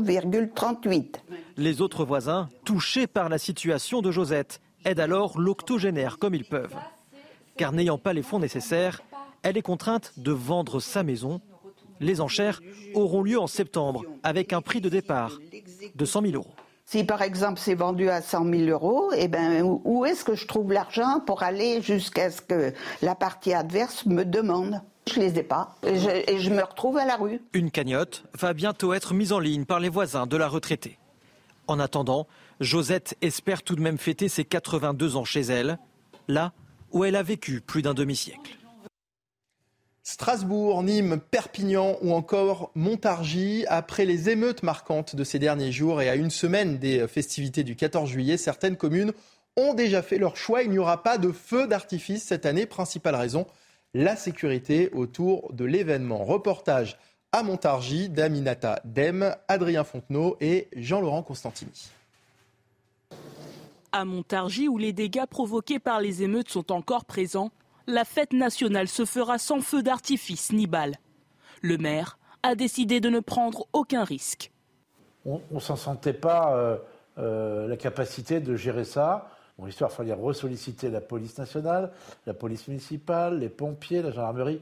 Tout le monde est fatigué, je pense qu'ils ont le droit tous à se reposer. Si le maire pense que ses habitants comprennent cette décision, certains d'entre eux sont pourtant déçus. Je trouve ça scandaleux qu'on qu'on empêche de le faire à cause de certaines personnes qui nuisent à la, à la vie de, chacun en fait. On est punis nous euh, et puis euh, nous on n'y peut rien, ceux qui n'ont rien fait quoi je veux dire. Je le comprends dans un sens et puis euh, je pense qu'il y a pas mal de gens qui doivent être déçus d'un autre côté, oui. La sécurité au détriment des festivités, un choix que regrettent également certains syndicats de police. D'un côté, oui, les policiers vont souffler un petit peu, et de l'autre côté, je trouve que c'est quand même pas normal. Le 14 juillet, ce sont les feux d'artifice, c'est la joie, c'est les balles populaires. Et en fait, tout va être euh, mis sous cloche à cause de quelques milliers d'émeutiers. À Montargis, une célébration est tout de même maintenue à 20h30 pour rendre hommage aux policiers, gendarmes et pompiers, très sollicités lors des récentes émeutes. Allez, dans un instant, vous restez avec nous. Ce sera face à Bigot avec Guillaume Bigot, politologue, qui va analyser l'actualité de ce samedi. Restez avec nous. On marque une courte pause et on se retrouve juste après sur CNews et sur Europe 1. Tout de suite. Bonjour et bon réveil à tous si vous nous rejoignez sur CNews et sur Europe 1. Il est 8h10, c'est l'heure de Face à Bigot, 45 minutes d'analyse et d'infos avec bien sûr Guillaume Bigot. Bonjour Guillaume. Bonjour Michael Dorian, bonjour à tous. Et on commence avec cette information. Hier soir, la justice a donc confirmé l'interdiction de la marche prévue aujourd'hui dans le Val d'Oise en hommage à Adama Traoré. Le tribunal administratif de Pontoise a estimé que bien que les violences aient diminué ces derniers jours, leur caractère extrêmement récent ne permet pas de présumer que tout risque de trouble à l'ordre public est disparu. Dans la foulée, Assa Traoré, la sœur d'Adama Traoré, a annoncé un nouveau lieu de rassemblement, place de la République à Paris. Les détails d'Augustin Donadieu. La réaction des organisateurs de la marche pour Adama ne se sera pas fait attendre. Assa Traoré, la sœur de l'homme tué lors d'une arrestation en 2016, lance un appel sur les réseaux sociaux. L'État a décidé et a confirmé qu'il n'y aura pas de marche Adama. Ils ont décidé qu'elle sera annulée. Moi, la sœur d'Adama Traoré, je serai demain à 15h sur la place de la République. Quelques heures plus tôt, le tribunal administratif de Cergy avait confirmé la décision d'interdiction de ce rassemblement prise par le préfet du Val d'Oise, mettant en avant le contexte inflammable de ces derniers jours et le risque de troubles graves à l'ordre public. Une décision que la France insoumise ne comprend pas, à commencer par Jean-Luc Mélenchon. Quel est le sens de l'interdiction de la marche samedi? Il n'y a jamais eu aucun incident. Pourquoi alors? Pourquoi? Plusieurs organisations de gauche se joindront au mouvement, comme la France insoumise qui appelle à un grand rassemblement. Pour demander justice pour Adama et toutes les victimes de violences policières, nous nous joignons à cet appel. À demain. En juin 2020, un rassemblement contre le racisme et les violences policières avait rassemblé 15 000 manifestants dans la capitale. 39 personnes avaient été interpellées après des heures avec la police en fin de manifestation. Voilà, Assa Traoré va donc rejoindre une autre marche hein, déjà prévue à Paris. Il semblerait qu'il y ait une trentaine de marches de ce type organisées euh, aujourd'hui. Guillaume Bigot, le préfet du Val d'Oise, a-t-il eu euh, raison, selon vous, d'interdire ce rassemblement qui est finalement déplacé, tout en sachant que l'interdiction aurait aussi pu ne, pas être respectée? Dans le contexte du Val d'Oise, sa décision, euh, juridiquement, il n'y a rien à dire. Le tribunal a, a confirmé. Et je pense que euh, tous les voyants, de son point de vue, lui, de préfet chargé d'assurer l'ordre public local, tous les voyants étaient au vert et lui donnaient raison à ce préfet. C'est-à-dire qu'il y a quand même une analogie très forte euh, avec l'affaire Naël d'une part, qu'au moment où il y a eu euh, l'affaire Adama, du nom de, ce jeune homme qui a été poursuivi par des policiers interpellés, qui étaient très très connus, d'ailleurs qui était un caïd du coin ainsi que sa fratrie, euh, il est mort, ça a déclenché immédiatement en 2016 des émeutes locales. Mais surtout, les émeutes, ont, les émeutes, des émeutes ont recommencé euh, et de plus belle, et notamment dans les deux villes, euh, à Persan et, et, je pense que l'autre ville, je ne sais plus. Beaumont, sur oise À Beaumont-sur-Oise et à Persan, les émeutes ont été très fortes. Les, les, dans, les derniers, épisodes de, soulèvement, d'émeutes, appelons ça comme on veut, qu'on a connu euh, la semaine dernière. Donc, fort de ces constats, l'analogie, ça s'était déjà passé en 2016, ça s'est repassé là. Les ruines étaient, je dis pas fumantes, mais enfin bon, euh, les, la ville, deux villes réparaient à peine leurs plaies. Le préfet a eu raison de, prévoir qu'à nouveau, ça pouvait mal se passer parce qu'on n'était pas très loin de ces, de ces émeutes. Donc, d'un point de vue juridique, euh, il était tout à fait fondé. D'un point de vue local, il était tout à fait fondé. Le problème, c'est que politiquement, il y a eu une sorte d'échec et mat. C'est-à-dire que l'interdiction locale a donné un prétexte à Assa Traoré, qui est la figure de proue. Vous savez, on la présente comme la Angela mm. Davis française. C'est elle qui est à la tête du comité Justice pour Adama. Elle a euh, cette euh, euh, il y a une espèce de mise en scène autour d'elle puisqu'elle a fait la une du Times, enfin, ce qui n'est pas rien quand même, c'est devenu une star mondiale. À un moment, il y a des grandes marques de luxe qu'on ne citera pas qui avaient pensé à elle pour faire euh, leur publicité. Donc c'était devenu l'icône, si vous voulez, de la lutte à l'anglo-saxonne pour imposer en communautarisme en France et pour lutter contre le soi-disant racisme systémique, comme en France, pour voir des George Floyd. Son frère aurait été un George Floyd déjà avant George Floyd, et Naël était un nouveau George Floyd. Et Madame euh, Adama Traoré, euh, Assa, Traoré, euh, sœur d'Adama, évidemment, elle s'est jetée, entre guillemets, sur l'affaire Naël et elle a pris en main, en quelque sorte, enfin elle toute seule, sinon elle toute seule, du moins les forces politiques et militantes qui la soutiennent, elle a pris en main la marche pour Naël. Et la marche pour Naël a été organisée suivant je dirais, la même symbolique, la même mécanique que les marches pour Adama. Les t-shirts ont été fabriqués rapidement. Le char, on a vu d'ailleurs la mère de Naël côte à côte avec euh, Assa Traoré. Alors pourquoi c'est un échec et Parce que là, il est question non plus euh, d'organiser des marches comme tous les ans depuis 2016, qui s'était relativement bien passé d'ailleurs localement, sauf en 2020 déjà, place de la République. et il est question de les organiser cette fois-ci, cet après-midi, à 15h, place de la République. Alors justement, on vient de l'apprendre, le rassemblement place de la République à Paris va être interdit, annonce de la préfecture de, de police. Reste à savoir si cette fois-ci l'interdiction va être respectée. En tout cas, en 2020, il y avait, c'était je crois à l'époque de M. Castaner, l'interdiction avait été notifiée parce que... En raison du Covid alors, c'était le Covid, c'était le Covid, mais on appréhendait déjà et on n'avait pas complètement tort parce que cette manifestation a été très tendue. On a entendu des morts aux juifs, enfin, on a entendu des choses assez épouvantables, des policiers euh, euh, qui étaient euh, euh, d'origine africaine ou des dom certains militants les ont traités de, de, ce terme odieux de nègres de maison. Enfin, c'était hmm. vraiment, c'était pas très, c'était pas très joli à voir. C'était surtout une démonstration d'impuissance de l'État dans un contexte où l'État mettait vraiment hmm. empêchait les Français de sortir de chez eux. Souvenez-vous, sans autorisation pour acheter le pain. Mais là, cette manifestation interdite avait lieu en plein Paris sous les caméras à la Place de la République. Donc là, il y a une réédition d'une certaine façon de ça. Et donc, il va y avoir. C'était pas place de la République, hein, je crois que c'était euh, devant le palais de justice de euh, porte de euh, porte de Clichy. Il y en a, il y en a eu deux en réalité manifestations, mais il y avait également une manifestation où il était question euh, à ce moment-là de, d'Adama Traoré et déjà du comité Assa Traoré. Mais le point essentiel, c'est que effectivement l'interdiction sera-t-elle ou non respectée? Hmm. Il est fort à parier qu'elle ne sera pas respectée. En général, ces interdictions ne sont pas respectées précisément parce que quand il y a trop de monde, on l'a vu pour les soulèvements de la terre, manifestation interdite, mais quand vous avez trop de monde, les forces de l'ordre, enfin l'État estime qu'il y a plus de risques à tenir son interdiction sur le terrain qu'à déclencher des heurts d'une certaine façon. Et là, là, hmm. eh bien, il va y avoir un autre retentissement puisque c'est la place de la République, c'est beaucoup plus chargé de symboles et surtout la récupération la récupération politique, d'abord par la France insoumise qui est derrière et qui soutient à bloc ce mouvement Justice pour Adama, qui, entre parenthèses, hein, montre que dans France insoumise, il y a deux problèmes. France d'abord et insoumise ensuite. Parce que là, franchement, il y a quelque chose qui n'est pas français dans ce séparatisme, dans ce communautarisme, et on voit bien que euh, les anglo-saxons sont plutôt assez contents. D'ailleurs, les, toutes les, les, unes des grands journaux anglo-saxons traitent la France de raciste, plaquent, si vous voulez, la, culture et la réalité américaine notamment, sur ce qui se passe en France, qui n'a malheureusement, euh, ou heureusement plutôt, rien à voir. Jean-Luc Mélenchon a d'ailleurs dit euh, qu'il était surpris de la décision de la préfecture du, du Val d'Oise parce que il n'y avait jamais eu de, débordement lors de ces euh, événements, lors de ces manifestations. Visiblement, il a la mémoire courte. Bah, sauf en 2016 et sauf en 2020, et sauf tout à fait récemment, euh, émeute qu'il avait d'ailleurs encouragé euh, par des tweets assez incendiaires.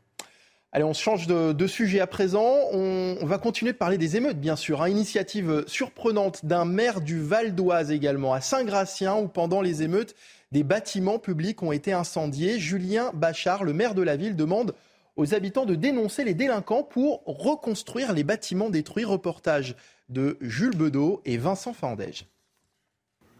Voici ce qu'il reste du centre social Camille Claudel à Saint-Gratien. Incendié pendant les émeutes la semaine dernière, sa reconstruction et celle de tous les bâtiments dégradés se fera uniquement si les habitants du quartier Les Raguenais dénoncent les fauteurs de troubles. C'est en tout cas ce qu'a demandé le maire de la ville dans un courrier adressé aux habitants de ce quartier où se sont concentrées les tensions. Tant que nous ne posséderons pas les noms, aucun travaux de reconstruction ne seront engagés. Le seuil de tolérance est largement dépassé et maintenant la neutralité est considérée comme de la complicité. Une idée qui provoque l'incrédulité de bon nombre d'habitants et commerçants de Saint-Gratien pour qui la situation se retourne contre eux. Ce centre culturel, c'est le centre de tout le quartier. Leur histoire de dénonciation, c'est du n'importe quoi. Donc même s'il n'y a pas de dénonciation, bah faut faut le reconstruire. Je trouve que c'est pénalisant pour tout le monde. Il faut être extrêmement prudent avec ces choses-là. Euh, je trouve ce courrier euh, extrêmement gênant d'un point de vue social, humain et politique. Il y a néanmoins quelques riverains atterrés par les violences de la semaine dernière qui partagent l'opinion du maire de la ville. Je le soutiens à fond, oui, oui, à, fond, oui. Parce que si on ne soutient pas, euh, c'est ouvert à tout L'édile a par ailleurs précisé que les finances de la ville ne permettaient pas en l'état de reconstruire les bâtiments dégradés. Voilà pour l'ultimatum donc du maire de Saint-Gratien. Votre réaction face à ce, face à cet ultimatum, Guillaume Bigot? Mais on comprend euh, cet ultimatum. On comprend qu'il a, euh, d'une certaine façon, qu'il est presque porté par un courant de l'opinion publique. Les Français, grosso modo, ne comprennent pas. Les Français, euh, de, à mon avis, de, vraiment de tous bords politiques et de toutes origines, dans leur grande majorité, ne comprennent pas euh, qu'il soit question avec leurs impôts, parce que in fine, c'est quand même nos impôts qui vont reconstruire, et notamment les bâtiments publics, parce, et donc éprouvent une énorme frustration, puisque finalement, beaucoup des émeutiers étaient cagoulés, donc ne seront pas vraiment reconnaissables. Et simultanément, quand vous interrogez à la fois les maires qui sont proches euh, du terrain, vous savez, les maires sont chargés quand même de la, police locale, donc euh, en lien constant avec les préfectures, avec les postes de police, les postes de gendarmerie. Ils connaissent en réalité les familles, sans qu'on puisse imputer, bien sûr, mais il y a un certain nombre de familles très problématiques, de gens qui sont multirécidivistes, dont on peut imaginer que leurs enfants, leurs proches, leur, leur soutien, etc., soient impliqués dans ces émeutes. Mais il faut évidemment faire la preuve devant les tribunaux. Quand les gens sont masqués, quand les gens sont cagoulés, c'est très compliqué. Donc il y a une énorme frustration. Donc on se dit, on a quand même une petite idée sur qui a fait le coup, des gens qui sont très problématiques en temps mmh. normal et très violents en temps normal. Et là, on, va demander aux citoyens de leur poche de reconstruire. Pour un maire en général, il faut ajouter, c'est une sorte de double peine, puisque les maires, avant cette séquence, avant même d'ailleurs l'inflation, étaient dans une situation financière difficile. Euh, L'État avait annulé un certain nombre de taxes locales. Euh, vous savez que, comme toute collectivité locale, ils sont obligés d'équilibrer leur budget. Et là vient, d'une certaine façon, une nouvelle, un nouveau cataclysme. Après l'inflation, la guerre en Ukraine, les gilets jaunes, etc. Voilà ces émeutes. Et donc on leur redemande de mettre la main à la poche, alors même que l'État, d'une certaine façon, ne leur donne pas l'argent et exige que leur budget soit équilibré. Donc on comprend euh, cette frustration. Les maires sont mis en porte-à-faux avec leur population. Et alors on peut se dire, bon, bah, la réaction de ce maire, elle est quand même un peu, un peu bizarre, puisque il veut finalement faire une sorte de punition collective. Oui, ça, ressemble, ça ressemble finalement aux punitions de. Ça fait très maître d'école ah, finalement. Hein. Mais, euh, si vous dénoncez pas les coupables, je, punis toute la classe. Oui, mais il y a une logique là-dedans parce que je pense que ces émeutes, le fait de casser, le fait de piller, le fait de brûler, euh, c'est pas pour minimiser, hein, c'est très grave. Il y a même une dimension un peu insurrectionnelle là-dedans, mais il y a aussi une dimension infantile. Dans ces bandes, il y a des gamins de 12 ans, il y a des gamins de 18-20 ans. Quel 18-20 ans accepterait de traîner dans une bande avec des 12 ans? Donc on voit bien qu'il y a quand même une, psychologie euh, d'enfants, de, gamins qui brûlent et qui cassent finalement pour prendre une fessée euh, ou pour aller au coin. Donc on peut comprendre ça. Le problème là, c'est que je pense que c'est plutôt animé de bonnes intentions puisque le maire dit, ben justement, on ne veut pas de punition collective, on voudrait que les gens se dénoncent eux-mêmes. Mais, mais Bien sûr que, bien sûr que c'est un vœu pieux. Bien sûr que des gens qui sont capables, cagoulés, d'aller incendier des mairies, euh, de piller des supermarchés, de brûler des drapeaux, ne vont pas aller eux-mêmes euh, reconnaître l'autorité du maire, c'est-à-dire reconnaître l'autorité de la République et se dénoncer eux-mêmes. Eux-mêmes, ça n'a aucun aucun sens. Hmm. Donc, et puis surtout, et puis surtout, ce n'est pas faisable juridiquement. C'est ça, le problème. Puisqu'il faut euh, euh, imputer une responsabilité à un individu. Et, vous voyez, c'est toute la difficulté de comment gérer un phénomène Mais il collectif. Le sait, ce qu'il dit, il, le sait que c'est pas faisable et que c'est pas légal. Votre hypothèse, Michael Dorian, et, je pourrais aussi vous rejoindre, c'est peut-être que c'est aussi un moyen d'attirer l'attention des pouvoirs publics, hein, d'exprimer sa frustration et celle de ses concitoyens, et donc bah, voilà, mais, mais, ce qu'il dit, au fond, les Français le partagent. C'est Thibault de Montbrial écrivait ça dans le, dans le Figaro. Le pire, ce serait de, construire pour que ça rebrûle derrière. Ça, c'est vrai que ce serait, euh, ce serait impossible. Donc, c'est un moyen d'attirer l'attention, finalement, de l'impasse dans laquelle se retrouvent les, pouvoirs publics. Enfin, un dernier mot. Euh, moi, je me suis beaucoup intéressé à cette question comment, finalement, les traumatismes historiques pouvaient euh, être effacés pendant un certain temps, puis ressurgir plus tard. Et là, on entend dans les commentaires de gens qui sont opposés à cette mesure que oui, ça fait penser euh, euh, aux lettres des corbeaux pendant la guerre, ça fait penser à ça. Et cette histoire se mélange un peu parce que finalement, pendant très longtemps, on n'a pas voulu voir cette violence qui se déchaînait. On n'a pas voulu voir ce mouvement finalement très xénophobe, très anti-français, très même raciste qui se développait dans certains quartiers, qui avait ce communautarisme anglo-saxon, plus le trafic de stupéfiants, etc. Parce qu'on s'est dit, ah ben non, euh, on, est, on va finalement, ils ont une sorte de totem d'immunité en raison des événements de la Seconde Guerre mondiale. Mais vous voyez que ça n'a absolument aucun rapport. Je pense qu'il est vraiment, est vraiment temps de sortir de ces grilles et de, ce repère orthonormé euh, parce que c'est ça le discours de l'extrême droite, etc. On n'est plus dans cette histoire. Il faut, il faut affronter. On a toujours d'une certaine façon une guerre de retard. Pourquoi on a perdu face à Hitler? Parce qu'on était dans la Première Guerre mondiale. Pourquoi on a perdu la Seconde Guerre mondiale euh, à, cause de, à cause de ça, pardon? Et pourquoi on n'a pas essayé parce que là, il ne s'agit pas d'une guerre, Dieu merci, on n'en est pas là. Mais pourquoi on ne comprend pas ce qui nous arrive Parce qu'on a encore une grille de lecture qui, est, qui date d'il y, a, 80 ans. Quoi. Euh, type, un autre type de, sanction à, présent avec la question de la suppression des allocations pour les parents de délinquants au cœur des débats depuis les, émeutes qui ont frappé le, pays. Avec ce sondage IFOP, à la question faut-il supprimer les allocations familiales aux parents de mineurs multirécidivistes? Eh bien, vous êtes tout de même 65% à répondre oui, 20% y sont opposés et 15% quand même ne se prononcent pas. Faut-il supprimer les allocations familiales aux, parents de, mineurs multirécidivistes? Guillaume Bigot. D'abord, euh, c'est une sorte de serpent de mer juridique et politique. Déjà, Jacques Chirac, en son temps, avait proposé des mesures analogues. Je pense que LR avait déposé, pas pour les émeutiers, bien sûr, mais avait déposé un, projet de loi. Une partie était même entrée en vigueur, puis avait été abrogée en 2013, si ma mémoire est bonne.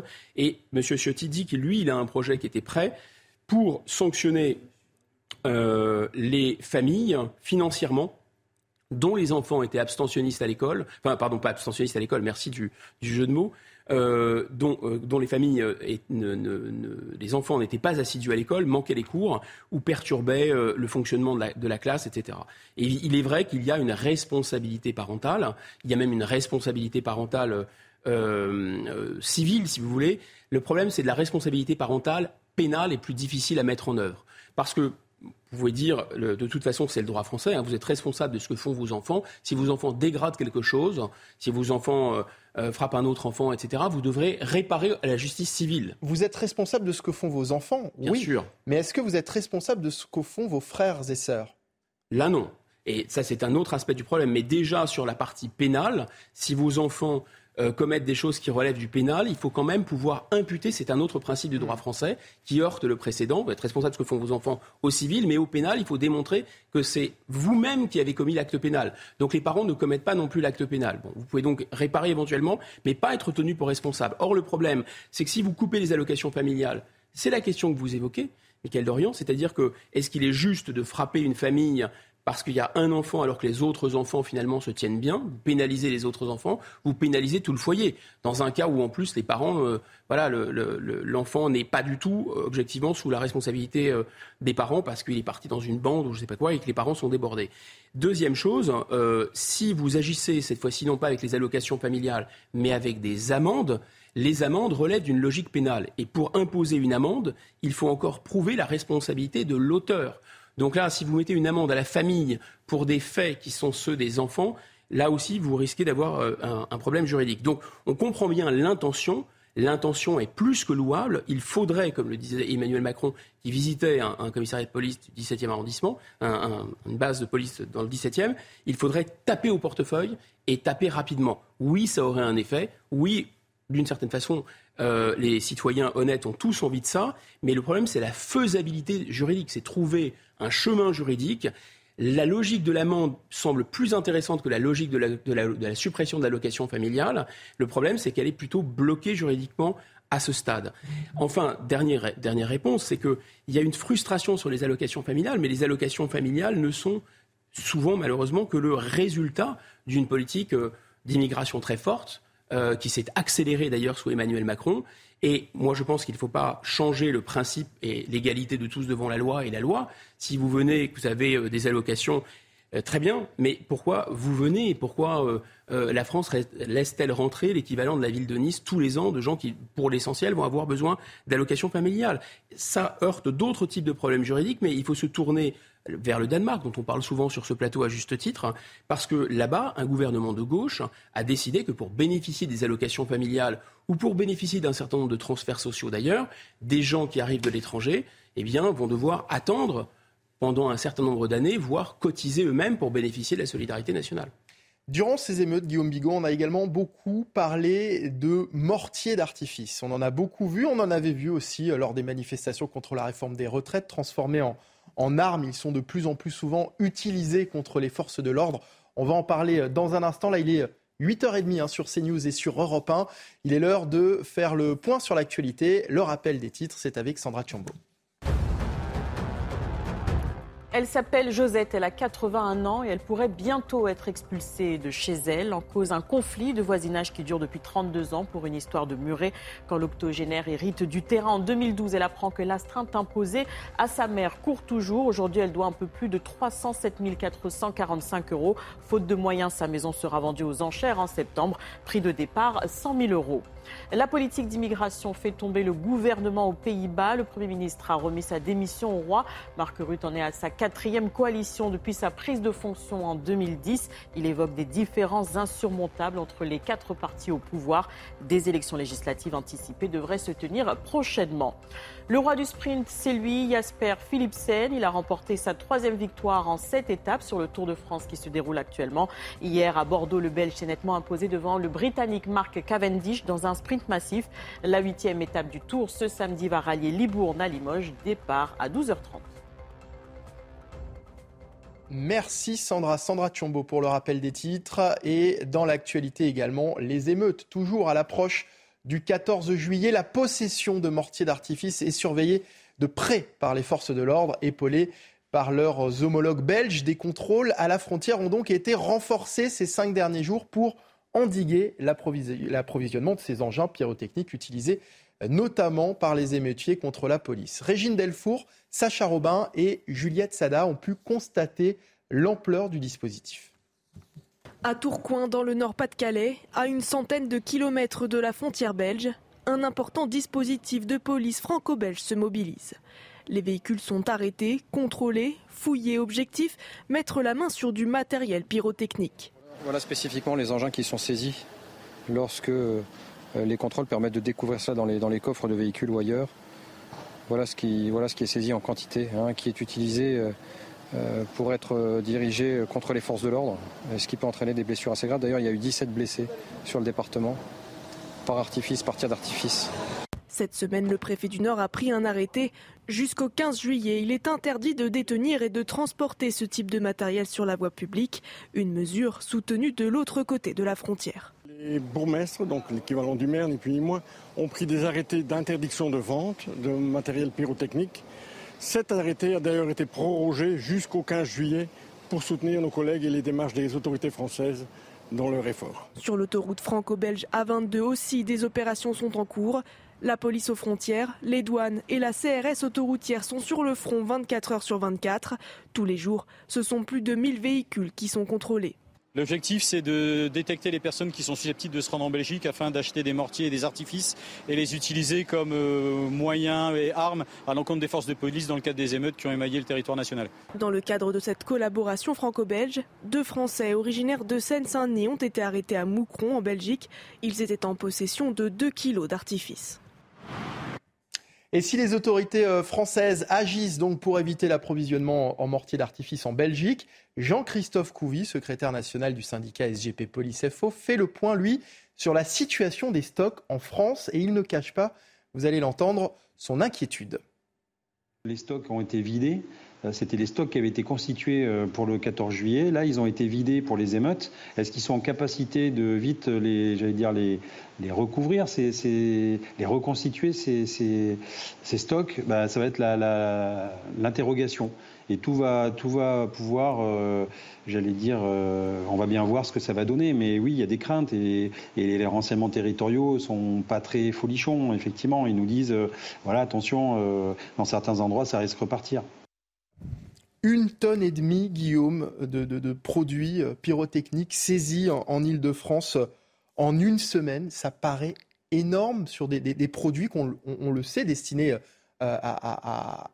à, des activités récréatives, à organiser des, feux d'artifice professionnels. Il faut une carte professionnelle pour se procurer euh, ces produits. On a du mal à imaginer comment euh, on peut se retrouver avec des stocks aussi importants. D'abord, euh, il y, a, y, a, trois niveaux. Il y a des niveaux de, de pétards, de petits feux d'artifice que tout le monde peut acheter. Ensuite, il y a des niveaux un peu plus euh, euh, dangereux. Il faut avoir 18 ans. Et il y a le troisième niveau euh, qui est réservé à des professionnels avec un, une certification professionnelle. Et là, on parle évidemment de, déjà des deux et trois, enfin des, des, mmh. des choses qui sont vraiment potentielles, et no, notamment la troisième catégorie qui peut être une arme létale, en fait, si vous prenez ça en pleine tête. En décembre 2021, la loi sécurité globale en a fait d'ailleurs une arme par destination. Donc, euh, si vous vous baladez avec ça sans autorisation, euh, ça relève euh, d'un délit, on peut vous poursuivre. D'ailleurs, il y a des contrôles maintenant qui ont été, je pense, ordonnés dans les véhicules en, raison de, la situation. Maintenant, vous avez raison, les stocks sont absolument ahurissants. 900 kilos dans une seule saisie, par exemple, à Paris. Incroyable. À Besançon, Besançon, on ne s'attendait pas à trouver, les policiers ont été très surpris. 54 000 mortiers, pétards de gros calibre, etc., dans une seule saisie à Besançon, dans le Doubs. C'est incroyable. On a même du mal à, comprendre comment ces stocks ont pu être constitués en si peu de temps s'ils ont été constitués uniquement pour les émeutes de ces derniers jours. Alors, je vais essayer de vous expliquer euh, techniquement comment. D'abord, euh, il y a deux problèmes. Il y a, le premier problème, c'est les canaux Telegram. Telegram, c'est chiffré. Et il faut quand même un peu de. Voilà, il faut vraiment y aller pour pouvoir euh, intercepter ces messages. C'est très compliqué. Et donc, il y a des gens qui revendent du Telegram, qui est une messagerie. Hein, une messagerie cryptée. Une messagerie cryptée. Euh. Il y a d'autres messageries cryptées. Je ne veux pas faire de la pub pour celle-ci, mais là, le cryptage est assez costaud, donc ça pose un problème quand même. Enfin, le la messagerie Telegram est plus cryptée, me disait un ancien du chiffre du ministère des Affaires étrangères, que les échanges entre les ambassadeurs faut bien comprendre, le gouvernement, dans les années 90-2000, était avec euh, moins chiffré, moins crypté que ce qui se passe sur Telegram euh, entre voyous, mais même pour vous et moi si vous utilisez Telegram. Donc c'est un défi un peu technologique d'une certaine façon. et donc là, vous avez des revendeurs dans le, au marché noir qui se procurent euh, ces produits. Alors, deuxième question, où se procurent-ils ces produits et comment les font-ils venir? Réponse, et on a déjà un début de réponse dans le, dans le sujet, il y a la frontière, il y a la Belgique, il y a des pays dans lesquels la législation est beaucoup plus souple. Et puis attention, on a voulu la mondialisation. Il n'y a plus euh, vraiment de frontières économiques. Comment vous voulez Enfin, je ne sais pas si les gens comprennent, mais dans un port comme Rotterdam, je ne vais pas donner de, faux volumes, mais la volumétrie de ce qui arrive chaque jour, même, même au Havre, ce qui arrive chaque jour par container et qui est commandé aux quatre coins du monde, en Chine, etc., alors, ils sont supposés passer ça dans des scanners pour vérifier qu'il n'y a pas d'armes, qu'il n'y a pas de produits stupéfiants. Pas... Mais honnêtement, c'est chercher une aiguille dans une meule de foin. Là, c'est chercher une chandelle romaine ou euh, un, mortier d'artifice euh, dans une meule de foin. Donc, c'est quasiment, techniquement, ça, pose, ça, soulève un problème, si vous voulez, technique. Alors, les policiers y arrivent quand même. Ils arrivent à faire des saisies, etc. Mais ils n'arrivent pas à tout prendre en réalité. Maintenant, peut-être qu'on peut, s'interroger aussi. Oui, parce que quand on parle d'une tonne et demie, visiblement, on est bien en dessous des, des, chiffres réels. Hein. Ah, puis, enfin, à mon avis, s'ils ont euh, saisi ces quantités-là, comme dans la drogue, c'est parce que Dieu merci, ils ont des indicateurs. Hmm. Sinon, ils n'arriveraient pas à les saisir. Et puis, euh, on, voit bien, effectivement, ils ont des, notes, enfin, les notes de renseignement, c'est que euh, il y a eu une interruption des, émeutes, mais il y a eu aussi clairement une volonté de stockage pour opérer plus, plus tard. Et alors, à quelle date on pense? Évidemment, on pense tous au 14 juillet. On pense tous au 14 juillet parce que, d'ailleurs, certaines euh, communes comme Montargis, qui a été spécialement euh, euh, traumatisée, parce une petite ville, il y a eu des centaines et des centaines d'émeutiers, une pharmacie en centre-ville qui s'est effondrée en raison de l'incendie. Donc cette ville a décidé de faire un mini, mini, mini 14 juillet. Donc vous voyez, symboliquement, ils arrivent à faire annuler préventivement la fête nationale. Hmm. Tandis que la marche d'Adama, eh ben, elle, ne sera, elle sera, à mon avis, imposée et par la France insoumise et par les indigénistes soutenus par les médias anglo-saxons euh, et euh, par tous les séparatistes de la terre. Oui, mais d'ores et euh, déjà interdite. Enfin, vous imaginez le, symbole quand même. Mais interdite quand même. Interdite quand même, mais le pire, c'est quand vous interdisez et que ça se produit quand même. voilà. Ensuite, je crois que cette, cette affaire, c'est aussi que.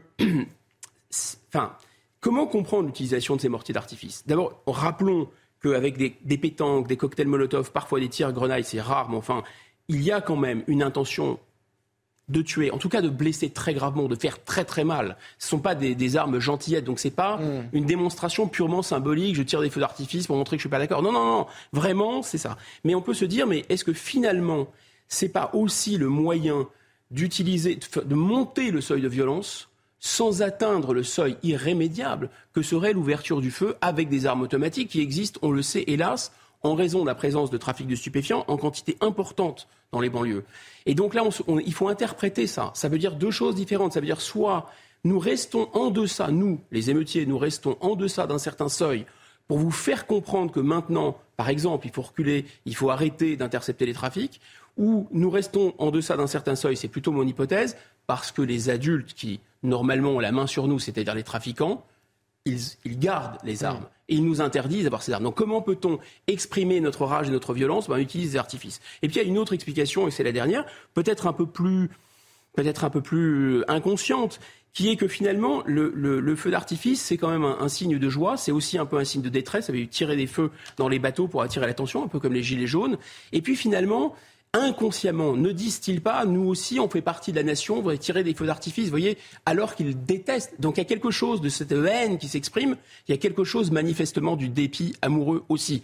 Sauf, que, sauf que, voilà, les, les feux d'artifice, on, on, les tire vers le ciel et pas en direction Mais ça n'a rien à voir, c'est extrêmement violent. Bien sûr, ce dépit amoureux peut tuer, il faut le rappeler. En avril dernier, Emmanuel Macron avait donné 100 jours à Elisabeth Borne, 100 jours pour relancer l'action du gouvernement, une période qui doit s'achever on le disait, le 14 juillet. Et au moment de faire le bilan, eh la Première ministre doit présenter plusieurs réformes. Mais le rendez-vous sera probablement retardé. Florian Tardif nous explique pourquoi. Oui, le compte à rebours a d'ores et déjà débuté puisqu'il ne reste qu'une semaine au chef de l'État pour savoir comment clôturer cette période de 100 jours débutée il y a trois mois en réponse à la crise sociale qui a secoué le pays autour de la réforme des retraites. 100 jours présentés à l'époque par le chef de l'État euh, comme 100 jours d'apaisement, d'unité, euh, d'ambition, je le cite, et d'action au service de la France. Les émeutes de la semaine dernière sont venues contrarier à ces plans initiaux euh, de l'exécutif. Plusieurs plans qui devaient être présentés dans le cadre de ces 100 jours annoncés ont été reportés, comme celui par exemple de la planification écologique pour réduire notre empreinte carbone. Il devait être présenté cette semaine. Il le sera finalement le 17 juillet euh, prochain, selon nos informations. Euh, des plans reportés et d'autres qui viennent s'ajouter, euh, puisque le gouvernement doit s'occuper d'un tout nouveau dossier. La réponse aux émeutes de la semaine dernière, réponse sécuritaire, identitaire ou sociale. Emmanuel Macron ne pourra éluder la question à l'heure du bilan de ces 100 jours. 100 jours d'apaisement, c'est vrai que le mot était bien choisi. C'est pas de bol quand même. Hein. Ah bah je crois qu'il faudrait envoyer euh, au chef de l'État un, petit manuel d'histoire, oui, pour le pour lui rafraîchir la mémoire. En fait, euh, on dit toujours le chef de l'État, euh, bon, il a plein de défauts, etc., mais il choisit le mot juste. Moi, moi, je choisis toujours le mot un peu à côté, mais ça nous entraînerait sur un autre sujet. Oui, il les 100 jours se sont très mal finis, c'est sûr. C'était un clin d'œil historique, mais un clin d'œil qui est bizarre, parce que ça se finit avec Waterloo. Donc j'espère que le 14 juillet ressemblera pas à Waterloo cette fois-ci. Euh, les 100 jours, c'était aussi un, moyen d'apaiser, apaisement d'ailleurs, un autre terme euh, connoté historiquement, chargé de sens et pas d'un très bon sens pour ceux qui l'utilisent. Euh, c'était un moyen d'apaiser la situation et de donner cette mission à, son Premier ministre, Madame Borne, lui donner 100 jours pour qu'on sortir de toute cette, séquence pardon, chaotique sur la, les manifestations contre les retraites. Et là, c'était l'objectif premier d'ailleurs de ces 100 jours. Raté. Exactement. C'était l'objectif de ces 100 Raté, vous pensez? Raté parce qu'il y a eu une autre type de violence. Et que immédiatement une crise en chasse une autre. Voilà. Alors, je sais bien que le chef de l'État aime à se dire. Même si la crise des retraites avait commencé à s'apaiser avant l'affaire Naël. Précisément, c'est au moment où une affaire, ou une crise, pardon, s'apaise, que immédiatement une autre crise s'ouvre. Mais vous avez remarqué, c'est quand même un peu le cas depuis, ah, peut-être pas 2017, faut être de mauvaise foi, mais enfin 2018 euh, avec les gilets jaunes, ça n'a quasiment plus jamais cessé. On est passé de crise en crise. Et euh, le président de la République, d'ailleurs, avait d'une certaine façon annoncé, il dit oui, euh, je, pressens la, bête de l'événement. Alors ça pouvait être la guerre en Ukraine, ça pouvait être les gilets jaunes, ça pouvait être une manifestation contre les retraites, ça pouvait être maintenant ces mouvements un peu émeutiers, insurrectionnels. Mais il y avait quelque chose comme, vous allez voir ce que vous allez voir, c'est-à-dire je ne suis pas un président pour temps calme. Par rapport euh, à des présidents un peu pépères, euh, en chaussons, enfin, il visait pas François Hollande directement, enfin, il avez bien compris. Euh, moi, vous allez voir ce que vous allez voir. et il y a un journaliste du Figaro, M. Berda, qui a dit c'est un président, le paradoxe du président de la République, de président Emmanuel Macron, c'est le paradoxe du gardien de but. C'est-à-dire, c'est quand. c'est quand il est acculé, c'est quand dans son équipe on essaye de marquer des buts que lui, il, se, il, se, il peut agir, il peut être dans toute son efficacité pour gérer ces crises. Et il est vrai que jusqu'à la dernière crise, euh, jusqu'aux émeutes, là, on peut dire que le président de la République, il a plutôt bien géré ses crises. Il, plutôt, il a plutôt réussi. De toute façon, euh, il faut se dire, Michael Dorian, qu'en cas de crise, euh, c'est plutôt, en cas de désordre en général, c'est plutôt l'ordre qui est servi. En cas, si vous voulez, de, quand on brûle le drapeau, normalement, il devrait y avoir un double effet drapeau. Euh, plus qu'en guerre. Donc normalement, ça devrait servir l'ordre. Et finalement, il a perdu le parti de l'ordre. Je suis assez d'accord avec Vincent Trémolet de Villers, c'est encore du Figaro. euh, qui dit parce que le président de la République est dans le camp des ce qu'il appelle les dénis oui-oui. Hmm. Comme il y a une incapacité à prendre la mesure de la gravité de la situation qui est créée par ces flux constants de l'immigration qui remplacent des gens qui quittent parce qu'on dit, oui, ça n'a aucun rapport. Mais si, c'est un rapport, puisque dans, dans, ces, dans ces cités sensibles avec du trafic de stupéfiants notamment, les gens en sortent, mais ils sont immédiatement remplacés par d'autres. Et puis, il y a une sous-estimation de la question euh, régalienne. Alors la question régalienne est presque réglée. Monsieur Castaner, qui voulait mettre un genou à terre, a été remplacé par Monsieur Darmanin plus dur. Mais là, il y a un autre raté.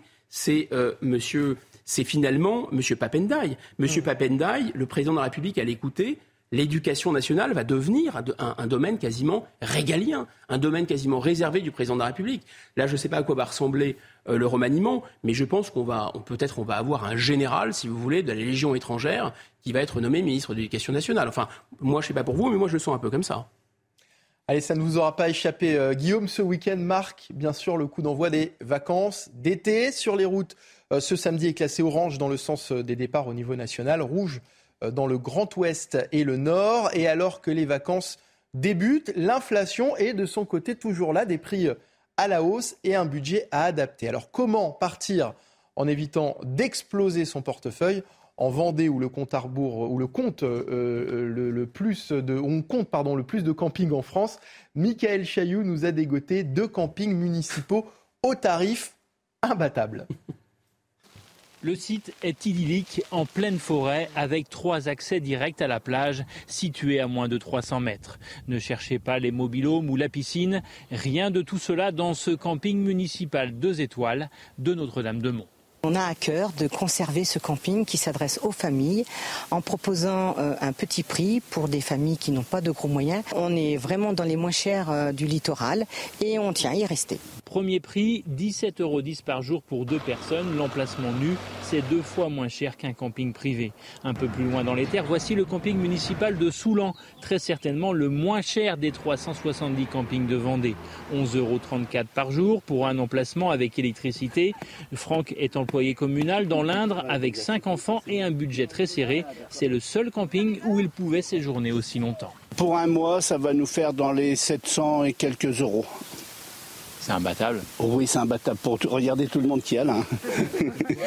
Même chose pour Michel et son mari. Avec leur petite retraite, ils ne sont pas là par hasard. 350 euros pour le mois. Avec l'électricité, les douches, le... tout, tout, tout. Même si elles n'ont pas d'objectif de rentabilité, les communes doivent se battre pour maintenir ces petits prix dans leur camping municipal, car elles sont elles aussi confrontées à l'envolée de leurs charges. Michael Chailloux et ses bons tuyaux donc pour les, pour les vacances euh, d'été. Plus sérieusement, Guillaume Bigot, l'inflation va-t-elle impacter les, les vacances des Français cette année? Forcément, on se pose la question. Alors oui et non. Euh, apparemment, les, enquêtes sur les modes de consommation et les anticipations des, dépenses des Français montrent qu'il y a eu euh, contraction d'autres types de dépenses, mais que la plupart, et notamment les parents avec des enfants, essaye de ne pas, euh, de annuler les vacances estivales. Il faut dire que les vacances estivales sont très longues. C'était un autre, pour faire le lien aussi, ce qu'on disait juste avant, un autre sujet de réflexion euh, de l'exécutif sur euh, comment occuper les enfants pendant, pendant l'été. Maintenant, il y a quand même trois familles sur quatre qui devraient partir cet été. Mais évidemment, ça va tout de même avoir un impact parce que l'inflation, elle est partout, elle, elle se retrouve partout à toutes les étapes des vacances d'une certaine façon. Vous allez dans un restaurant, c'est plus cher, les transports sont, sont, plus chers, etc. Il y a le fait de partir ou pas, il y a la destination euh, qui peut peut-être changer, mais une fois qu'on est en vacances, on va peut-être aller moins au restaurant, on va peut-être euh. Euh, se payer, payer de moins de glace aux enfants. Bah, il y a deux inflations qui, sont, qui, sont, qui se propagent partout. Il y a l'inflation par le salaire qui se propage dans toute économie, mais elle est bénéfique puisque ceux qui la subissent en profitent également. Mais il y a une inflation qui est absolument maléfique et qui se propage partout, c'est l'inflation par l'énergie euh, et mmh. par euh, voilà. Et donc on, en est là, ça continue. Il y, a ce phénomène-là. Alors donc ça veut dire que les vacances vont quand même, j'allais dire, en prendre un coup. Donc plus de, on va pas partir dans les mêmes lieux nécessairement. Peut-être aussi que la touffeur estivale, les très grandes températures font que de plus en plus on a ce mouvement que les gens ne partent plus euh, sur vous savez, le littoral du sud, du sud-ouest, du sud-est, hein, parce qu'il fait très chaud. Donc on se reporte sur des littoraux un peu plus au nord du pays, mais qui sont un peu plus doux maintenant avec le réchauffement. On va plutôt ailleurs, donc parfois euh, dans la campagne, euh, parfois un peu plus en montagne, bien que ce soit déjà relativement cher. Et puis on prend, on va se reporter dans les modes de consommation vers du tout inclus. Alors, est-ce que c'est dû au fait que les gens utilisent davantage Internet pour tout commander à l'avance? C'est un usage aussi de consommation mais il y a aussi des phénomènes de prix cassés. Vous prenez tout inclus, c'est à la fois moins cher et en même temps que vous prenez tout inclus, eh bien vous avez moins la tentation de allez, je vais avoir une dépense supplémentaire, je vais me faire plaisir, aller au restaurant, etc. Parce que là, pour le coup, les enquêtes montrent que les arbitrages des Français qui vont partir en vacances, ils vont moins, enfin, ils vont, ils vont partir tout de même pour trois familles sur quatre. Par contre, ils ont prévu de dépenser beaucoup moins d'argent pendant leurs vacances. Hmm. Et pour cause, puisque euh, la, situation de l'inflation est quand même encore tendue. D'une manière générale, les enquêtes ont tendance à montrer que les vacances sont quand même préservées pour les Français. S'ils font attention tout au long de l'année, ils essayent de, de, conserver leurs vacances. Ça reste un pôle de dépenses ils conservent d'autant plus leurs vacances que, euh, mis à part euh, les CSP+, euh, les cadres et surtout les cadres sup, qui ont tout de même continué à, à utiliser euh, les RTT, les week-ends prolongés, les jours posés pendant toute l'année. Là, ce n'était que des gens qui n'étaient pas directement impactés par l'inflation qui ont pu le faire. Donc oui, il y a eu beaucoup de voyages qui ont été annulés pendant l'année et euh, moins d'activités touristiques, disons, tout au long de l'année. Donc on comprend qu'il y a une volonté au moins de garder, de préserver, de sanctuariser euh, la période estivale. parce que dans cette période de crise, la valeur famille aussi est extrêmement importante. Les gens ont quand même envie de se retrouver en famille, toutes choses étant égales par ailleurs. Plus la société est dure, plus l'État semble un peu hum, fragile, euh, plus la situation de l'économie aussi est difficile, plus l'individualisme en général se répand dans la société et plus la, valeur euh, de, la, hum, de la cellule familiale prend de mmh. l'importance. Allez, direction euh, l'Olympia à présent, où s'est déroulé il y a quelques jours un concert exceptionnel. C'est une première dans l'histoire de la Légion étrangère. Une soixantaine d'hommes de ce corps d'armée a donné deux représentations, un concert qui a enjoué le public et notamment Thibaut Marcheteau qui a eu la chance d'accéder aux coulisses de cet événement unique. Dans les coulisses de l'Olympia, ces légionnaires s'apprêtent comme des rockstars à monter sur scène. À la tête de cet orchestre, composé de 63 hommes, le chef de musique doit composer avec les 17 nationalités différentes. Dans la pédagogie, il faut aller doucement, il faut bien réexpliquer, et puis ça se passe très bien. L'avantage, c'est que la musique est un langage universel. Bon, et les musiciens ben, lisent la partition. Et après, ben, il faut faire l'osmose, il faut faire ben, un travail de chef d'orchestre. Et puis, le grand saut, pendant deux heures, les prestations s'enchaînent. Avec, évidemment, des chants militaires, mais aussi des solos, ou encore de la variété française. Le public était déjà conquis. C'est fabuleux, hein. moi je suis sidérée. Hein. Je pensais pas, je sais pas pourquoi je suis venue là déjà, et je pensais pas que ça serait aussi bien. C'est prenant, c'est beau, c'est, euh, il y a les poils quoi. Donc euh, c'est très intéressant. Avec plus de 3500 spectateurs, la totalité des recettes de ces deux représentations ont été redistribuées aux œuvres sociales de la Légion étrangère.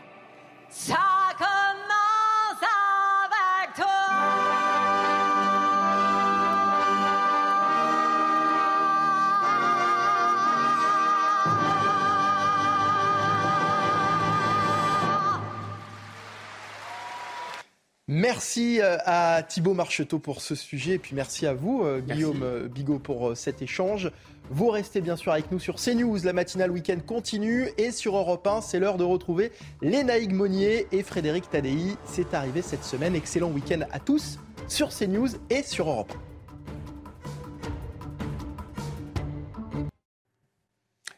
Il est 8h57. Euh, euh, bonjour, bienvenue sur CNews. Si vous venez de nous rejoindre, votre matinale week-end continue et j'ai le plaisir d'accueillir Frédéric Durand, directeur de l'inspiration politique. Bonjour. Bonjour Frédéric, Guillaume Bigot est resté avec nous. Oh, bonjour. Dans un instant, les titres euh, de votre journal de 9h. Mais d'abord, la météo. Karine Durand avec de fortes chaleurs hein, généralisées sur le pays aujourd'hui. Regardez votre météo avec Samsonite Proxys. Légère, résistante, durable une nouvelle génération de bagages. Un temps très estival, extrêmement chaud et particulièrement lumineux. Sur la moitié sud, le calme est revenu après les violents orages sur le sud-ouest hier. Tout au plus, un petit peu de vent d'autant pour le sud-ouest qui va régresser euh, d'heure en heure. Par contre, le temps se gâte peu à peu sur le nord-ouest, Bretagne, Normandie, avec des averses orageuses qui commencent déjà à éclater et qui vont se renforcer et se décaler en direction euh, de l'est. Au cours de l'après-midi, justement, on retrouve cette dégradation orageuse en direction du bassin parisien. Paris sera euh, probablement touché, les côtes normandes, les Hauts-de-France également en fin d'après-midi et un petit peu plus tard les frontières belges en fin d'après-midi, début de soirée. Le ressenti sera très lourd, très moite avec la chaleur et avec l'humidité. Regardez les températures de la matinée. Une nuit vraiment euh, tropicale sur le sud-est jusqu'à 24 degrés euh, ce matin à Nice et Cannes, 19 à Paris. Cet après-midi, les valeurs seront carrément caniculaires sur le sud-est avec euh, jusqu'à 35 à Dijon, Lyon, Grenoble, mais aussi euh, Marseille, jusqu'à 34 pour la capitale, 32 en remontant vers Lille et Strasbourg. Baisse des températures par l'ouest, par contre, avec l'arrivée d'un air un peu plus frais qui va concerner le nord au cours des jours suivants. Par contre, la chaleur sur le sud-est va résister tout au long de la semaine prochaine. C'était votre météo avec Samsonite Proxys. Légère, résistante, durable une nouvelle génération de bagages. Et bienvenue si vous venez de nous rejoindre sur CNews. La matinale week-end continue. Il est tout juste 9h. Voici les titres de votre journal. Une marche en hommage à Adama Traoré interdite euh, d'abord dans le Val d'Oise, déplacée finalement à Paris. Assa Traoré, chef de file du collectif Justice pour Adama, a annoncé un nouveau lieu de rassemblement, place de la République. Un rassemblement qui, on l'a appris ce matin, va être également interdit. Le maire de Saint-Gratien lance un ultimatum à ses habitants. Il leur demande de dénoncer les délinquants pour reconstruire les bâtiments publics détruits lors des émeutes. On en parle dans un instant. Et puis Paris fait peau neuve à un an des Jeux Olympiques. La ville se prépare à accueillir l'événement sportif, mais les travaux contrarient quelque peu les Parisiens ainsi que les touristes de passage. Hier soir, la justice a donc confirmé l'interdiction de la marche prévue aujourd'hui dans le Val d'Oise en hommage à Adama Traoré. Le tribunal administratif de Pontoise a estimé que, bien que les violences aient diminué ces derniers jours, leur caractère extrêmement récent ne permet pas de présumer que tout risque de trouble à l'ordre public est disparu. Dans la foulée, Assa Traoré, la sœur d'Adama Traoré, a annoncé un nouveau lieu de rassemblement, place de la République, à Paris, un rassemblement qui va finalement être interdit ce matin par la préfecture de police. Les détails d'Augustin Donadieu. Deuxième interdiction en 48 heures pour la marche en mémoire d'Adama Traoré. La préfecture de police de Paris prend ses précautions après l'appel d'Assa Traoré sur les réseaux sociaux. L'État a décidé et a confirmé qu'il n'y aura pas de marche Adama. Ils ont décidé qu'elle sera annulée. Moi, la sœur d'Adama Traoré, je serai demain à 15h sur la place de la République. Quelques heures plus tôt, le tribunal administratif de Cergy avait confirmé la décision d'interdiction de ce rassemblement prise par le préfet du Val d'Oise, mettant en avant le contexte inflammable de ces derniers jours et le risque de troubles graves à l'ordre public. Une décision que la France insoumise ne comprend pas, à commencer par Jean-Luc Mélenchon. Quel est le sens de l'interdiction de la marche samedi? Il n'y a jamais eu aucun incident. Pourquoi alors? Pourquoi? Plusieurs organisations de gauche se joindront au mouvement, comme la France insoumise qui appelle à un grand rassemblement. Pour demander justice pour Adama et toutes les victimes de violences policières, nous nous joignons à cet appel. À demain. En juin 2020, un rassemblement contre le racisme et les violences policières avait rassemblé 15 000 manifestants dans la capitale. 39 personnes avaient été interpellées après des heures avec la police en fin de manifestation. Alors Frédéric Durand, la question qu'on se pose bien sûr, c'est euh, cette deuxième interdiction va-t-elle être respectée? Ah, moi, je, n'ai pas la réponse à la. Non, bien sûr, mais bien sûr. Voilà, deuxième. Euh, mais euh, mais en tout cas, moi, je, à la fois, je peux comprendre que bon, on demande de justice, qui est une marche pour la, mémoire d'Adama Traoré.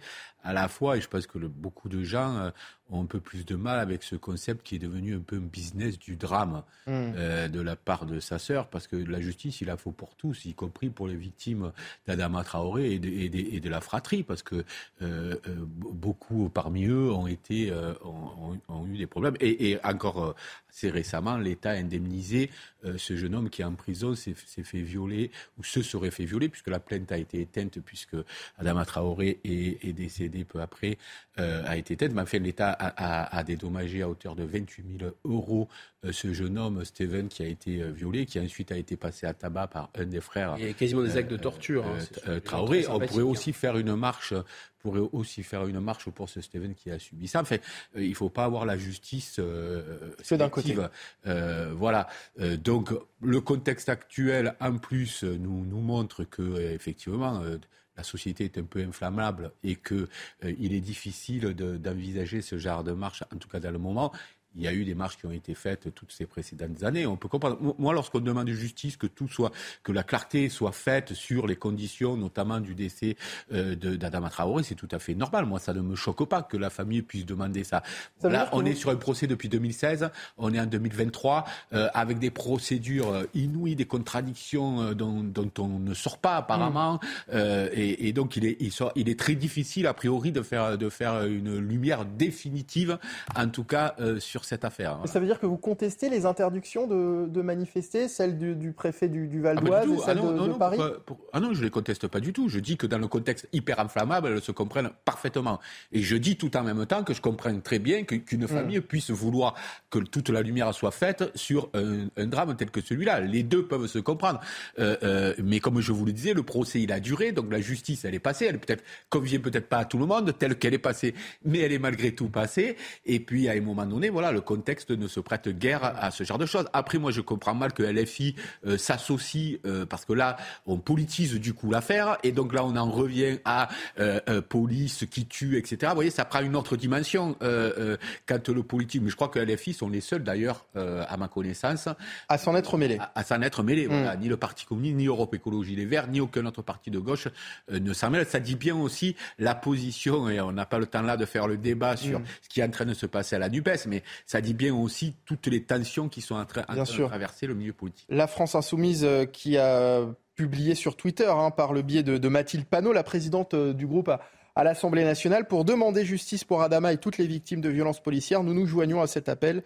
Euh, tweet donc de Mathilde euh, Panot, euh, Guillaume Bigot. C'est une façon de, de jeter un peu de l'huile sur le feu encore. hein. Il faut bien comprendre que ces partis comme LFI, par exemple, comme il y a des coca, des sodas sans sucre, il y a des partis comme ça, dits de gauche ou d'extrême gauche, garantissent en peuple. C'est-à-dire que les gens des classes populaires ne votent pas pour ces gens-là. Et donc ils recherchent désespérément euh, quelque chose qui pourrait ressembler à un soutien à une cause populaire, à des gens qui sont modestes, etc. Puis c'est des bobos des centres-villes. Ne vote pas pour ces gens-là, vous voulez dire ne vote pas tout court en fait. ne votent pas tout court, mais ceux qui votent pour LFI n'habitent pas euh, en général dans, euh, ne sont pas euh, des ouvriers, des employés et, et assez peu d'ailleurs dans ces, dans ces quartiers populaires. Mais donc ils recherchent absolument une caution. Mais ce faisant, et c'est là où ça me paraît extrêmement choquant, ils cautionnent euh, le discours communautariste, wokiste, indigéniste, directement importé des États-Unis. Le paradoxe est quand même massif. C'est-à-dire que euh, la France insoumise, qui soi-disant lutte contre la mondialisation, qui veut arrêter le capital, qui veut arrêter euh, la, mainmise des grandes entreprises, soi-disant sur la société, etc., et les inégalités sociales qui résultent du modèle de mondialisation, qu'est-ce que fait la France insoumise? Elle copie-colle le discours des grandes entreprises américaines, elle copie-colle le discours de l'ambassade des États-Unis, etc. C'est-à-dire que la France est raciste, que la France c'est les États-Unis. C'est les États-Unis, etc. Là où ça devient choquant, cette affaire d'Adama, moi je peux comprendre à la rigueur la sœur qui a perdu son frère, qui est dans une fratrie extrêmement compliquée, on l'a répété, c'est un peu les Thénardier, hein, euh, les, les Traoré, les Thénardier Bonner, hein, c'est très très très compliqué cette famille. Mais enfin, elle-même, euh, cette jeune fille peut avoir été euh, choquée, on le sera à moins par la mort de son frère, et chercher justice, d'accord, très bien. Mais on voit bien que derrière, c'est pas ça qui se passe. Derrière, c'est rejouer l'Amérique en France. C'est ça le truc. C'est vraiment que son frère, ce serait George Floyd. En France, ne, ne nous intéressons ni à la couleur de peau des gens, ni à la religion des gens. La spécificité de la France, il faut le répéter à M. Mélenchon, il faut le répéter à Mme Traoré, il faut le répéter à l'ambassadeur des États-Unis autant que de besoin. La France ne s'intéresse ni à la couleur de peau, ni à la religion. Pour nous, tous les citoyens sont égaux devant la loi si on va même sur ce terrain, je après, voudrais bien comprendre. Après, on ne, peut pas, on, ne peut pas nier qu'il y, a aussi, il y a aussi du racisme en France. oui, surtout de la part de deux, d'un policier, je ne sais pas si c'était guyanais ou des Antilles, mais un policier en tout cas noir de peau, qui est celui qui aurait tué Adama. Donc il faut raconter l'histoire jusqu'au bout. Mm. Moi, je veux bien qu'on s'intéresse et mm. qu'on s'intéresse que à la couleur de peau des gens. Moi, c'est très choquant euh, de faire ça, mais allons-y. Mais là, en l'occurrence, c'est, on va dire, un noir, une personne racisée pour parler dans leur vocabulaire délirant, qui a tué une période racisée. Je ne parlais pas de cette affaire en particulier, je voulais dire bah qu'en France, il y a des affaires de racisme. Puisque toute, la, toute la, le hmm. storytelling, comme on dit, toute la légende urbaine autour de ça, c'est faux déjà. Ça repose sur un mensonge intégral. Allez, autre euh, sujet euh, dans la lignée évidemment des émeutes hein, euh, de ces derniers jours, initiative surprenante de la part d'un maire du, du Val d'Oise à Saint-Gratien où pendant les émeutes, des bâtiments publics ont été incendiés. Julien Bachar, le maire de la ville, demande aujourd'hui aux habitants de dénoncer les délinquants pour reconstruire les bâtiments détruits. Reportage de Jules Bedeau et Vincent Fandège. Voici ce qu'il reste du centre social Camille Claudel à Saint-Gratien. Incendié pendant les émeutes la semaine dernière, sa reconstruction et celle de tous les bâtiments dégradés se fera uniquement si les habitants du quartier Les Raguenais dénonce les fauteurs de troubles. C'est en tout cas ce qu'a demandé le maire de la ville dans un courrier adressé aux habitants de ce quartier où se sont concentrées les tensions. Tant que nous ne posséderons pas les noms, aucun travaux de reconstruction ne seront engagés. Le seuil de tolérance est largement dépassé et maintenant la neutralité est considérée comme de la complicité. Une idée qui provoque l'incrédulité de bon nombre d'habitants et commerçants de Saint-Gratien pour qui la situation se retourne contre eux. Ce centre culturel, c'est le centre de tout le quartier. Leur histoire de dénonciation, c'est du n'importe quoi. Donc même s'il n'y a pas de dénonciation, il bah, faut, faut le reconstruire. Je trouve que c'est pénalisant pour tout le monde. Il faut être extrêmement prudent avec ces choses-là. Euh, je trouve ce courrier euh, extrêmement gênant d'un point de vue social, humain et politique. Il y a néanmoins quelques riverains atterrés par les violences de la semaine dernière qui partagent l'opinion du maire de la ville. Je le soutiens à fond, oui, oui, à fond, oui. Parce que si on ne soutient pas, euh, c'est ouvert à tout après. L'édile a par ailleurs précisé que les finances de la ville ne permettaient pas en l'état de reconstruire les bâtiments dégradés. Frédéric euh, Durand, une réaction après cet ultimatum du, maire de, Saint-Gratien on, se demande quand même s'il est euh, vraiment tout à fait sérieux lorsqu'il demande ça à ses habitants. D'ailleurs, est-ce vraiment légal?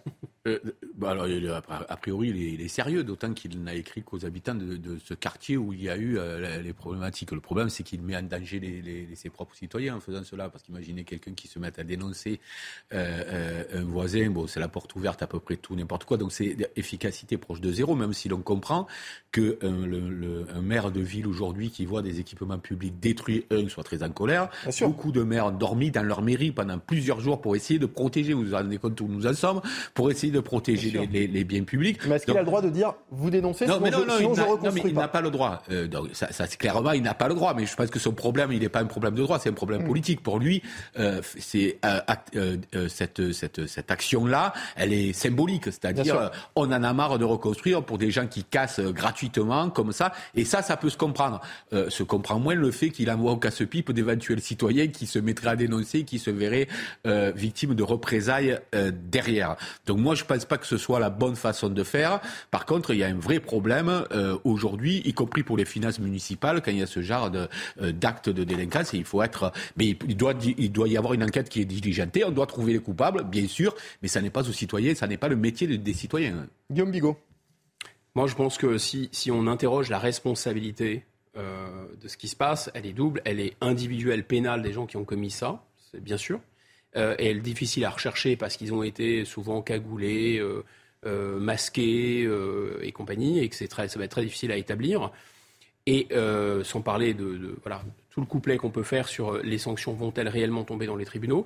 Mais il y a autre chose, c'est qu'il y a quand même une responsabilité publique de l'État en tant que tel. Alors, différents gouvernements hein, depuis 30-40 ans.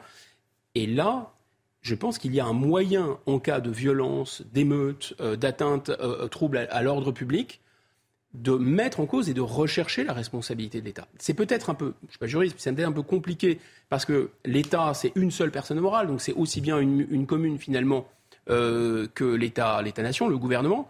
Mais est-ce que, en tout cas, ce que font les, certains assureurs, d'ores et déjà, ils essayent de trouver, il y a un article du Code qui permet de dire, bah, écoutez, en cas euh, d'émeutes graves et si l'ordre public euh, aboutit à dégrader des bâtiments, normalement, c'est la responsabilité de la collectivité, de la collectivité nationale. Il me semble qu'on ne peut pas faire l'économie de la recherche des vrais coupables, néanmoins. Parce Alors, incompatible. on va parler d'un autre type de sanction. À, présent, la question de la suppression des, allocations euh, pour les parents de, délinquants. On en a beaucoup parlé ces, ces, derniers jours.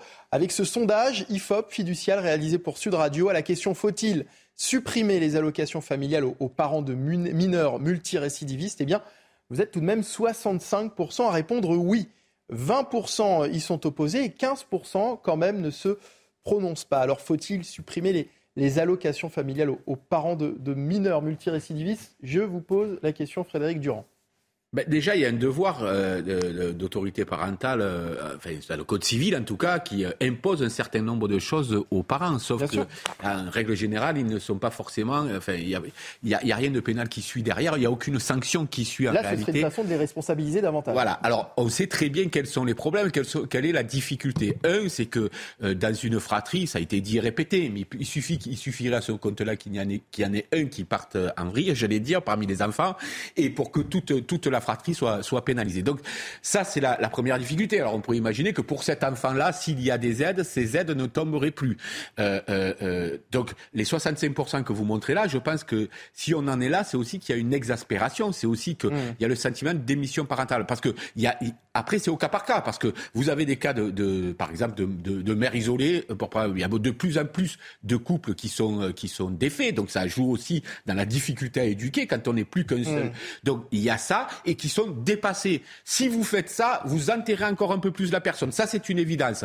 Mais il y a d'autres cas où aussi où il faut rappeler à la responsabilité les parents. Donc, il faudrait vraiment faire ça au cas par cas. On ne peut pas dire on, place comme ça la mesure de façon aveugle parce que je pense que ça ne ferait qu'empirer les choses dans certains cas. Un mot très rapidement avant de donner la, parole à Sandra Chombo pour euh, On n'a pas le temps de, de rentrer dans le détail, mais grosso modo, pour des raisons juridiques techniques, vous ne pouvez pas faire ça quand il y a des actes qui relèvent du pénal, parce qu'il faut montrer l'imputabilité à une personne. Euh, et donc paradoxalement, oui, il y avait des projets qui, qui, euh, qui, existent, et notamment portés par LR dans les cartons. En cas d'absentéisme, vous pourriez éventuellement supprimer les allocations familiales. En cas d'émeute et en cas de pillage, vous ne pouvez pas. Mais c'est tout le paradoxe de la loi. Allez, 9h15 sur euh, CNews. CNews Info, le rappel des titres avec Sandra Thiambo.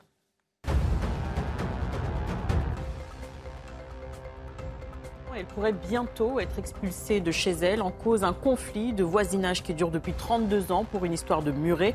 Quand l'octogénaire hérite du terrain en 2012, elle apprend que l'astreinte imposée à sa mère court toujours. Aujourd'hui, elle doit un peu plus de 307 445 euros. Faute de moyens, sa maison sera vendue aux enchères en septembre.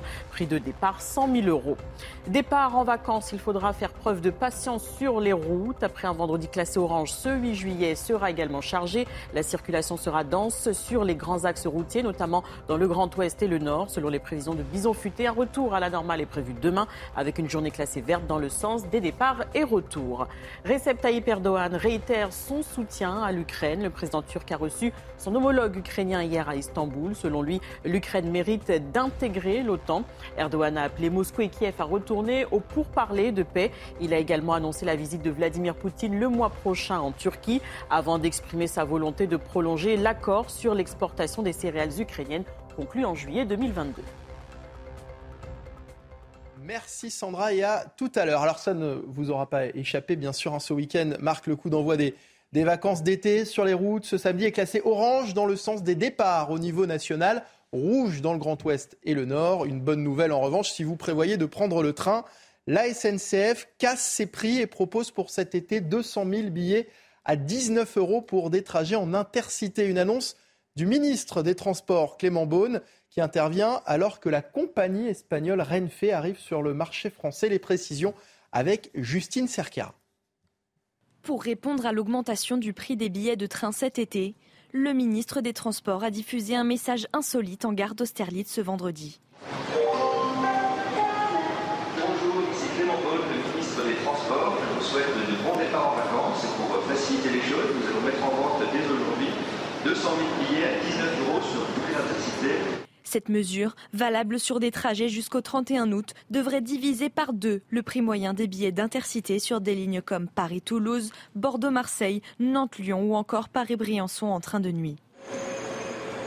Une annonce de réduction alors que la concurrence devient rude.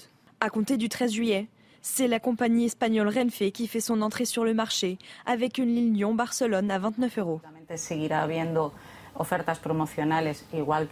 Nous continuerons à proposer des offres promotionnelles comme nous le faisons en Espagne pour faire connaître des destinations, le produit, les événements et nous nous adapterons à la demande et aux tarifs des autres opérateurs. L'entreprise a déjà vendu 31 000 billets avant l'arrivée d'une autre ligne Madrid-Marseille à 29 euros également. Une libéralisation du rail qui répond aux exigences fixées par l'Union européenne en 2021, qui a déjà permis d'ouvrir une liaison Paris-Milan pour 23 euros. Allez, dans l'actualité également, Paris fait peau neuve. À un an des Jeux Olympiques, la ville se prépare à accueillir l'événement sportif, sauf que les travaux contrarient quelque peu les, les Parisiens. Je suivais mon regard, Guillaume Bigot. Je sais qu'à chaque fois, pour venir le week-end, c'est pas forcément évident. Mais pas que les Parisiens, les touristes de passage sont également agacés. Reportage dans Paris de Sarah Fenzari. Des échafaudages, des bâches, des grues à perte de vue. Paris se refait une beauté dans le but d'accueillir les JO 2024. Les monuments font peau neuve, cachés par de grands panneaux publicitaires, au grand désarroi des touristes. Je sais que ce bâtiment est fabuleux est magnifique. Mais aujourd'hui, il est couvert par une publicité à cause d'une construction. Je suis déçue. Lorsque vous êtes un touriste, vous venez ici pour voir tous les sites touristiques, les sites célèbres et les sites historiques. C'est décevant que celui-ci soit dissimulé par de la publicité et qu'on ne puisse pas le voir en entier. Plus de 7000 ouvriers sont à l'œuvre pour sortir de terre des logements, des équipements sportifs, des gares et leurs tunnels.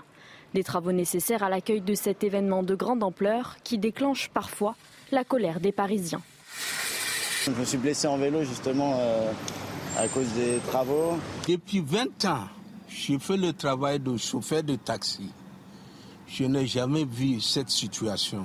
On a par exemple 20 minutes pour faire 2 km et ça va à mon avis s'amplifier de plus en plus. Le programme de travaux sera déjà achevé à 89% fin 2023, selon la Solidéo, société chargée de la livraison des équipements nécessaires à l'organisation des Jeux Olympiques 2024. Alors, après les manifestations, c'est les poubelles. Quand c'est pas les poubelles, c'est euh, maintenant les, travaux. Euh, Paris ne va finalement ne va-t-il pas finir par être boudé? Ne va, La ville de Paris ne va-t-elle pas finir par être boudée par les touristes, euh, Guillaume Bigot? On peut se poser la question. Hein. Il en faut beaucoup. C'est une ville de légende. C'est un décor de, cinéma, tout ce que vous voulez. Oui, mais monde. décor de cinéma sous, mais, bâche aujourd'hui. Mais hein. je suis bien d'accord avec vous. Ils se donnent beaucoup de peine. Et peut-être vont-ils finir par y arriver. C'est pas, pas complètement impossible. Les JO, c'était peut-être la goutte d'eau, si vous voulez. C'est plus la goutte d'eau là. C'est les chutes du Niagara parce que. Est-ce que d'ailleurs, de travaux partout. J'ai oublié de citer les rats aussi. Hein. Et j'allais vous en parler. les, travaux font ressortir les rats. Moi, je propose au comité olympique, qui ont l'air en plus de se fâcher, de se diviser, de prendre peut-être le surmulot, comme on dit, euh, comme, euh, comme mascotte, voyez, des Jeux Olympiques 2024. Non, blague à part, c'est très triste. Ça a démarré avant euh, les Jeux Olympiques. Les Jeux Olympiques, on n'en avait pas besoin. Tous ces travaux dans Paris, d'ailleurs, laissent à penser quelque chose qui est très étrange. C'est-à-dire qu'on a l'impression d'un pays extrêmement riche, qui a tellement d'argent, qui peut lancer comme ça des travaux pharaoniques dans la ville. Ah, je vous rappelle qu'on a un déficit commercial record. Je vous rappelle qu'on a dépassé 3 000 milliards de dettes. Donc c'est quand même stupéfiant. Donc Beaucoup d'assureurs euh, tirent la langue, n'ont pas répondu d'ailleurs à l'appel de M. Le Maire sur la réduction des franchises. Il y a beaucoup de mairies, euh, beaucoup d'écoles, beaucoup d'infrastructures euh, dans la France périphérique et dans la France tout court à réparer d'ailleurs après ces émeutes. Mais là, il n'y a pas d'argent. Les Jeux Olympiques, ça va être 6,8 milliards d'euros. Voilà, cherchez l'erreur. Frédéric Durand. Oui, je voudrais pas mêler. Moi, j'habite pas Paris et j'en suis bien heureux. Euh, des problèmes des Parisiens. Euh, il y a certains quartiers dont on a le sentiment que, enfin, moi, depuis que je viens à Paris, ils sont en travaux, depuis toujours. On a l'impression que c'est leur état naturel d'être en travaux, euh, quasiment. Alors après, on comprend qu'en ville, on a besoin de travaux. Mais cela dit, ça rend Alors le centre Pompidou, c'est normal, hein, mais oui, bon, c'est moins vieux, mais le, le, fait est que ça rend Déjà, la vie en métropole me paraît assez insupportable entre les transports, etc., etc. Mais là, ça rend la vie encore plus insupportable. Alors, comment faut-il faire? Est-ce qu'il faut échelonner? On a besoin de travaux. On ne peut pas non plus être démagogue. Euh, il faut bien, il y a des choses à refaire, etc. Mais avait-on besoin des Jeux Olympiques? euh, Voilà. Non, mais peut-être que dans la, dans la programmation, il y a en tout cas à prendre en compte un certain nombre de choses pour rendre la vie des, des, des urbains un peu moins euh, insupportable. Allez, c'est l'histoire d'une mamie de 80 ans qui pourrait être expulsée de chez elle dans l'Essonne un conflit de, voisinage dure depuis plus de 30 ans. La cause, un muret. Un mur qui ne plaît pas à la voisine. On va en parler dans un instant dans la dernière partie de notre matinale week-end, toujours en direct sur CNews. Restez avec. Il est 7h30, bon début de journée. Merci de nous avoir choisis. Vous regardez CNews, nous sommes en direct. La matinale week-end continue et voici les titres de votre journal. C'est l'histoire d'une mamie de 81 ans qui pourrait être expulsée de chez elle. Dans l'Essonne, un conflit de voisinage dure depuis plus de 30 ans. La cause, un muret qui ne plaît pas. Nous sommes allés à la rencontre de cette octogénaire. Le reportage à suivre dès le début de ce journal. Après les émeutes et à l'approche du 14 juillet, c'est la chasse aux mortiers d'artifice. Alors pour ce faire, un important dispositif a été déployé à la frontière belge où les contrôles ont été renforcés. Et puis alors que les vacances débutent, l'inflation est de son côté toujours là, des prix à la hausse et un budget à adapter. Alors comment partir en, évitant d'exploser son portefeuille? La réponse dans cette édition. C'est l'histoire d'une mamie de 81 ans qui pourrait être expulsée de chez elle en raison d'un muret qui ne plaît pas à, à, sa voisine. Alors un conflit de voisinage qui dure tout de même depuis plus de 30 ans et qui pousse aujourd'hui l'octogénaire a remboursé une somme exorbitante qu'elle n'a pas. Euh, qu'elle n'a pas. Donc on va euh, en parler euh, ce matin avec Evelyne D qui est en ligne avec nous. Bonjour, merci d'être en direct ce matin sur CNews. Vous êtes une voisine de Josette, une autre voisine. Hein. Ce n'est pas avec vous qu'elle est en, conflit, hein. on est bien d'accord. non, non, non, non, non. Bonjour. Euh, dans, quel, état est votre voisine aujourd'hui? Dans quel état est Josette finalement? Ah, bah, Mal, hein. très très mal, parce qu'en fin de compte, sa vie va basculer. On va lui arracher sa maison, ses racines. Enfin, à 80 ans, on ne peut pas se retrouver à la rue comme ça, sans rien. Parce que sa maison va être mise aux enchères pour 100 000 euros quand même. Elle doit 307 000 euros à cette voisine pour un mur qui était parfait. Alors, on va l'écouter justement, euh, euh, euh, Josette, hein, c'est son prénom, qui pousse, qui doit donc rembourser cette somme exorbitante. elle a été rencontrée par Charles Baget et Vincent Faandège. On regarde et on continue d'en parler avec vous juste après. Voici le mur qui pourrait pousser Josette, 81 ans, à être expulsée de chez elle. L'histoire remonte à 1992. La mère de Josette entre en conflit avec sa voisine car le mur n'est pas à son goût. Des travaux sont faits. Mais il se fissure, la voisine s'estime alors en danger, d'autres travaux sont faits. Mais ça n'est pas suffisant. En 2012, 20 ans plus tard, Josette hérite alors de ce terrain. En 2012, j'ai fait démolir ce mur et refaire ce mur, reconstruire pour avoir la paix en pensant que ça allait tout résoudre. Mais il n'en est rien. Josette apprend que l'astreinte imposée à sa mère court toujours. Elle doit payer chaque jour passé sans travaux et la somme est exorbitante. 307 445,38 euros. Les autres voisins, touchés par la situation de Josette, aident alors l'octogénaire comme ils peuvent. Car n'ayant pas les fonds nécessaires, elle est contrainte de vendre sa maison. Les enchères auront lieu en septembre avec un prix de départ de 100 000 euros. Si par exemple c'est vendu à 100 000 euros, eh ben, où est-ce que je trouve l'argent pour aller jusqu'à ce que la partie adverse me demande? Je les ai pas et je, me retrouve à la rue. Une cagnotte va bientôt être mise en ligne par les voisins de la retraitée. En attendant, Josette espère tout de même fêter ses 82 ans chez elle, là où elle a vécu plus d'un demi-siècle. Alors, Evelyne D, hein, je rappelle que vous êtes voisine et amie de, de Josette, et ce qu'on comprend, c'est que finalement, euh, euh, si elle perd son logement, elle va se retrouver à la rue, en fait, cette dame. C'est ça, hein C'est ça. Tout à fait. Elle va être complètement déracinée. Déjà, elle est perdue, donc elle, veut se suicider. Donc, il faut qu'on essaye de faire. Je sais bien, c'est une pierre dans l'eau parce que là, euh, je ne sais pas ce qu'on peut faire, mais peut-être que quelqu'un peut nous entendre, peut nous aider, c'est un appel au secours. Oui, c'est un appel au secours. On veut de l'aide. C'est très dur hein, ce, que, ce, que, ce que vous nous dites euh, ce matin. Concrètement, est-ce qu'elle a une chance d'obtenir gain de cause? Je crois pas. Non. Pour quelle raison, selon vous?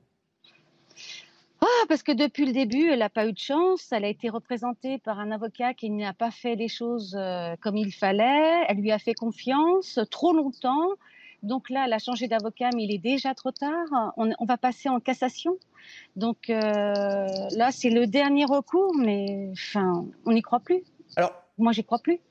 Pour qu'on comprenne bien, euh, et, Evelyne, on avait une chroniqueuse en plateau tout à l'heure qui mettait le doigt sur quelque chose. Elle nous disait comment est-ce qu'un muret pour une question esthétique peut finalement euh, euh, enfin, le, tribunal peut donner gain de cause à, sa voisine pour une raison esthétique. C'est vrai que ça paraît, ça paraît démesuré.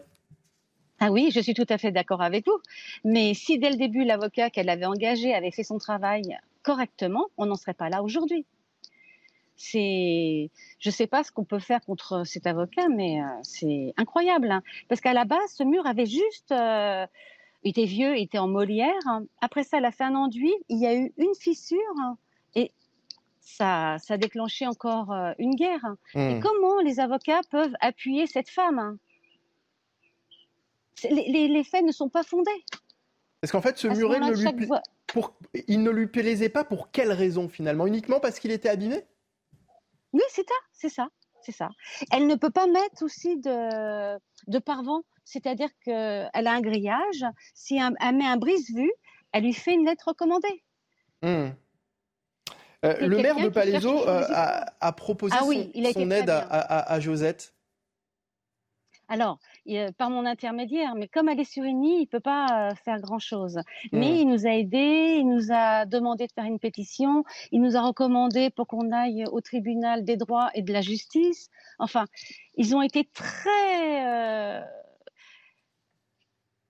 un, soutien. On a eu un soutien avec mais clairement, ça, ne ça ne suffit pas. Il faudrait que ça remonte jusqu'où euh, euh, aujourd'hui pour que ça bouge? Brigitte Macron? Brigitte Macron. Guillaume Bigot. Euh, trois commentaires rapides. D'abord, on voit bien d'un sujet à l'autre les effets délétères de l'américanisation de la société. On en parlait tout à l'heure sur la singerie de la famille Traoré, sur ce qui se passe aux États-Unis. Là, c'est la judiciarisation de toute la société française. Je pense qu'il y a beaucoup trop de dirigeants qui sont gavés étant jeunes aux séries sur euh, la justice, votre honneur, les cours, il y a des avocats partout, mm. vous donnent leurs cartes, etc., pour attaquer tout le monde, attaquer votre voisin. C'est à la fois la montée d'un individualisme féroce et, et vraiment le fait qu'on s'est écarté d'un droit romain dans lequel faisait la part d'ailleurs à l'intérêt général. La prescription, c'était inventé par les Romains, la prescription pour un crime, c'est toujours dans notre droit d'ailleurs, c'est 30 ans. Vous imaginez, au bout de 30 ans, on ne peut plus poursuivre quelqu'un pour crime. Malheureusement, quand vous ouvrez une procédure, ça interrompt la prescription. Et là, pour un muret, au bout de 30 ans, c'est pas jugé. Non, mais déjà, c'est totalement fou. Et il y a quelque chose, évidemment, de trop complexe dans notre droit. Et enfin, conclusion, moi, je vois qu'une seule solution. Bah, il faut une cagnotte pour Josette. Hmm. Une cagnotte pour Josette, ça serait une, une, idée, euh, Evelyne D Ça y est, elle est faite. Elle, est, en ligne. Elle est en ligne? Bah, voilà. Hmm. Eh ben, il faut, il faut, il faut nous donner l'adresse alors. Tout, tout, alors, c'est pas moi qui l'ai faite, c'est sa nièce. Euh, je peux pas vous donner les coordonnées, mais euh, je pense qu'on peut trouver facilement. Sur Internet, très bien. Merci beaucoup en tous les cas d'avoir été avec nous. Voilà, vous, avez Guillaume Bigot qui va retweeter en tous les cas. Voilà, si ça peut, si ça peut aider. Merci Evelyne D d'avoir été avec nous et merci pour, euh, pour, votre message. Dans l'actualité également, les émeutes toujours bien sûr à l'approche du 14 juillet. La possession de mortiers d'artifice est surveillée de près par les forces de l'ordre épaulés par leurs homologues belges. Des contrôles à la frontière euh, ont donc été renforcés euh, ces cinq derniers jours pour endiguer l'approvisionnement de ces engins pyrotechniques utilisés notamment, l'a compris, par les émeutiers contre la police. Régine Delfour, Sacha Robin et Juliette Sada ont pu constater l'ampleur du dispositif. À Tourcoing, dans le Nord-Pas-de-Calais, à une centaine de kilomètres de la frontière belge, un important dispositif de police franco-belge se mobilise. Les véhicules sont arrêtés, contrôlés, fouillés. Objectif mettre la main sur du matériel pyrotechnique. Voilà spécifiquement les engins qui sont saisis lorsque euh, les contrôles permettent de découvrir ça dans les, coffres de véhicules ou ailleurs.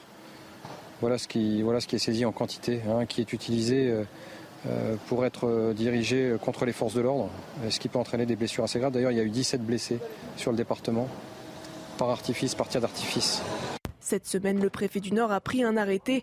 Jusqu'au 15 juillet, il est interdit de détenir et de transporter ce type de matériel sur la voie publique, une mesure soutenue de l'autre côté de la frontière. Les bourgmestres, donc l'équivalent du maire, ni plus ni moins, ont pris des arrêtés d'interdiction de vente de matériel pyrotechnique.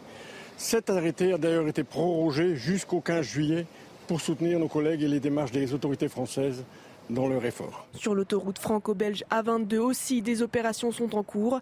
La police aux frontières, les douanes et la CRS autoroutière sont sur le front 24 heures sur 24. Tous les jours, ce sont plus de 1000 véhicules qui sont contrôlés. L'objectif, c'est de détecter les personnes qui sont susceptibles de se rendre en Belgique afin d'acheter des mortiers et des artifices et les utiliser comme euh, moyens et armes à l'encontre des forces de police dans le cadre des émeutes qui ont émaillé le territoire national. Dans le cadre de cette collaboration franco-belge, deux Français originaires de Seine-Saint-Denis ont été arrêtés à Moucron, en Belgique. Ils étaient en possession de 2 kilos d'artifices. Et enchaînement tout trouvé avec les 100 jours d'apaisement d'Emmanuel Macron en avril dernier. Euh, il avait euh, donné 100 jours à Elisabeth Borne pour relancer l'action du gouvernement, une période qui doit donc s'achever ce 14 juillet. Et au moment de faire le bilan, la Première ministre doit présenter donc plusieurs réformes, mais le rendez-vous sera probablement retardé. C'est ce que nous explique Florian Tardif.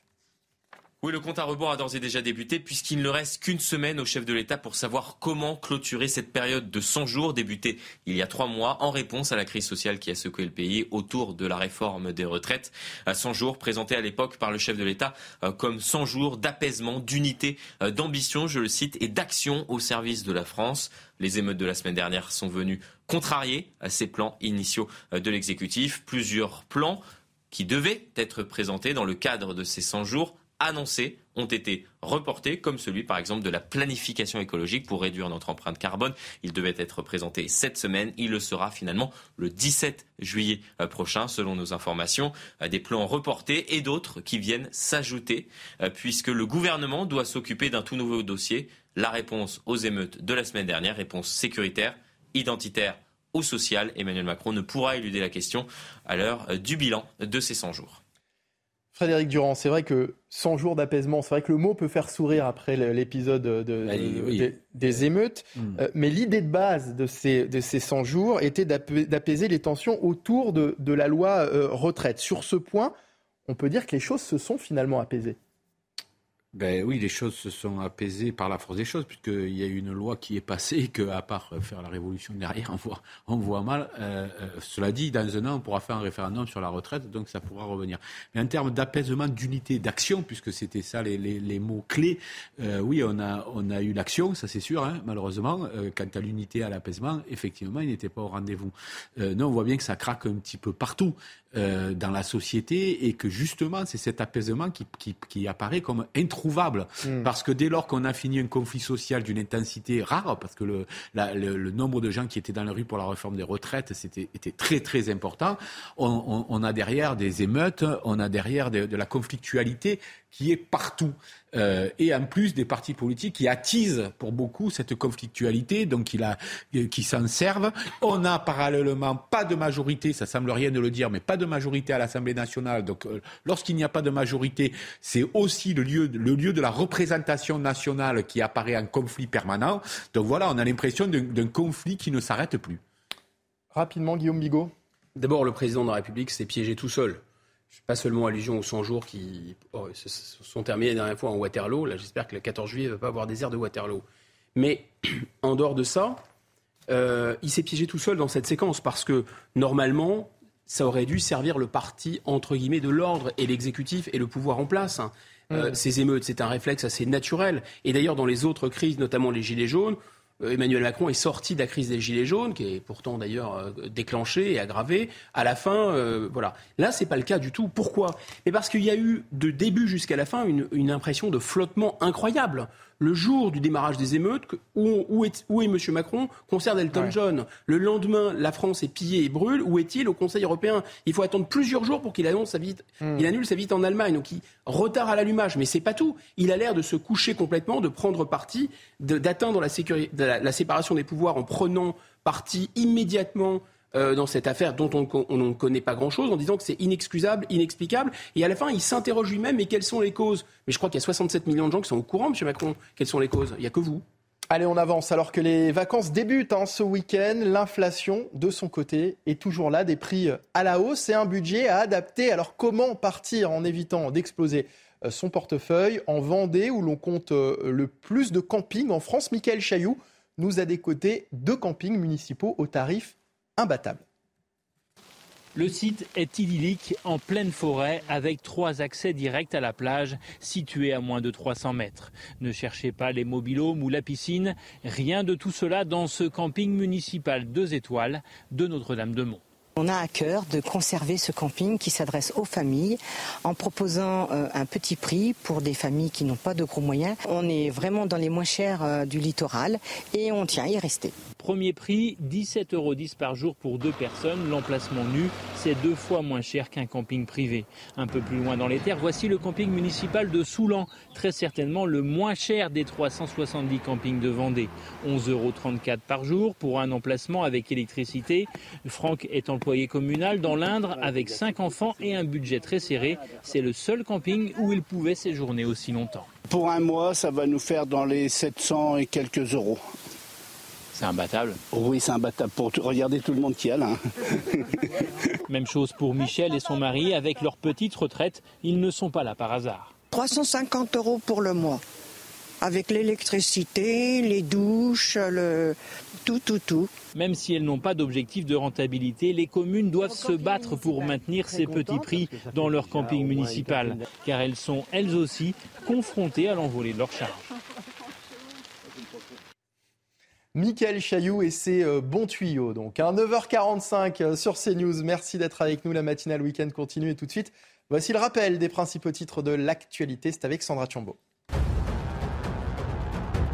Initiative surprenante du maire de Saint-Gratien dans le Val d'Oise. Après les émeutes suite au décès de Naël la semaine dernière, plusieurs bâtiments publics ont été dégradés. C'est le cas notamment dans le quartier Les Raguenais où se sont concentrées les tensions. L'élu demande aux habitants de dénoncer les fauteurs de troubles pour reconstruire les édifices.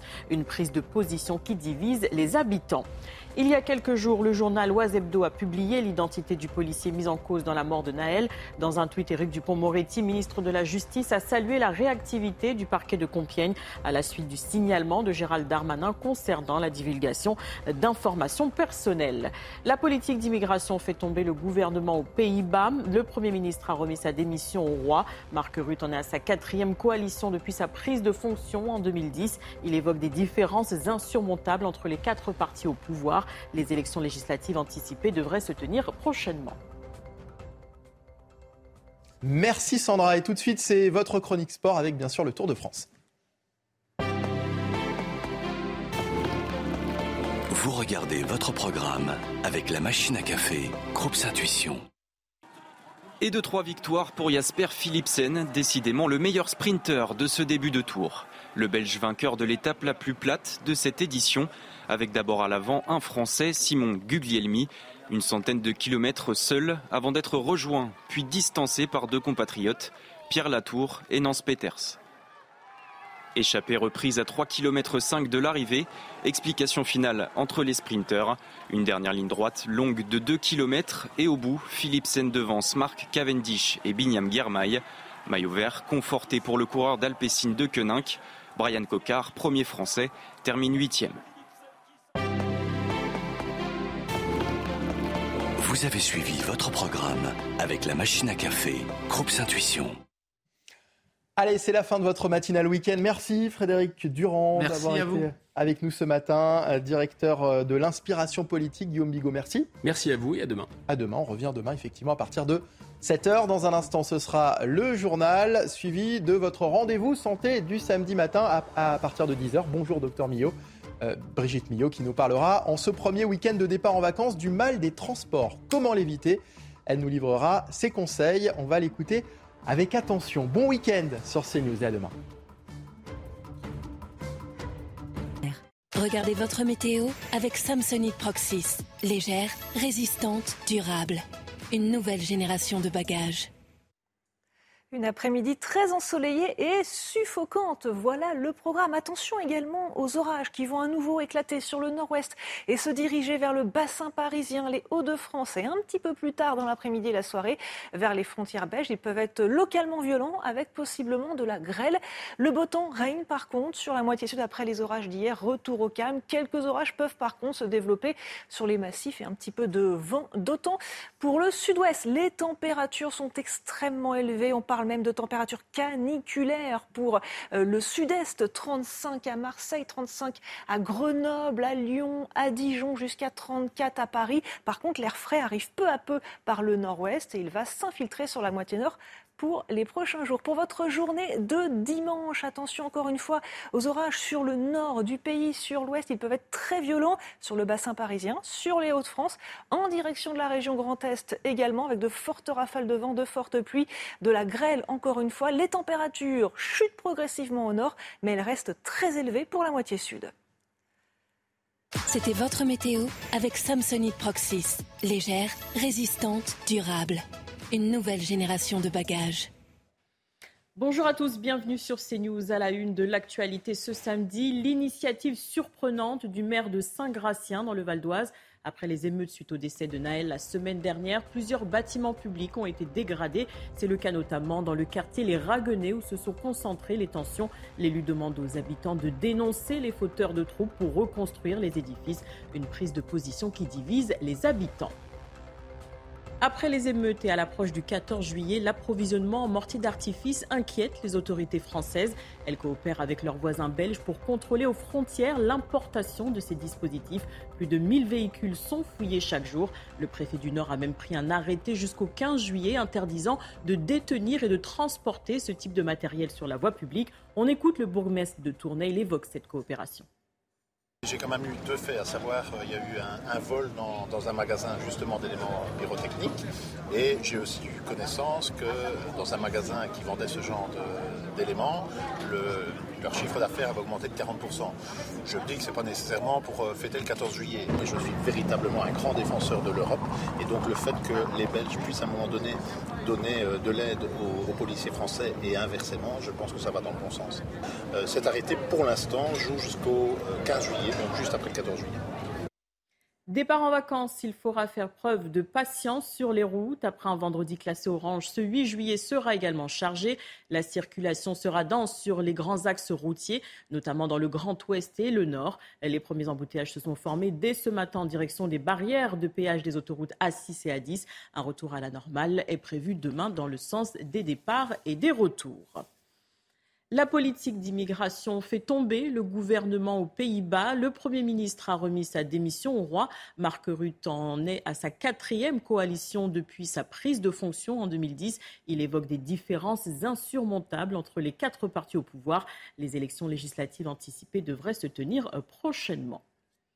Tout de suite, vous avez rendez-vous avec le docteur Millot et il est question du mal en transport.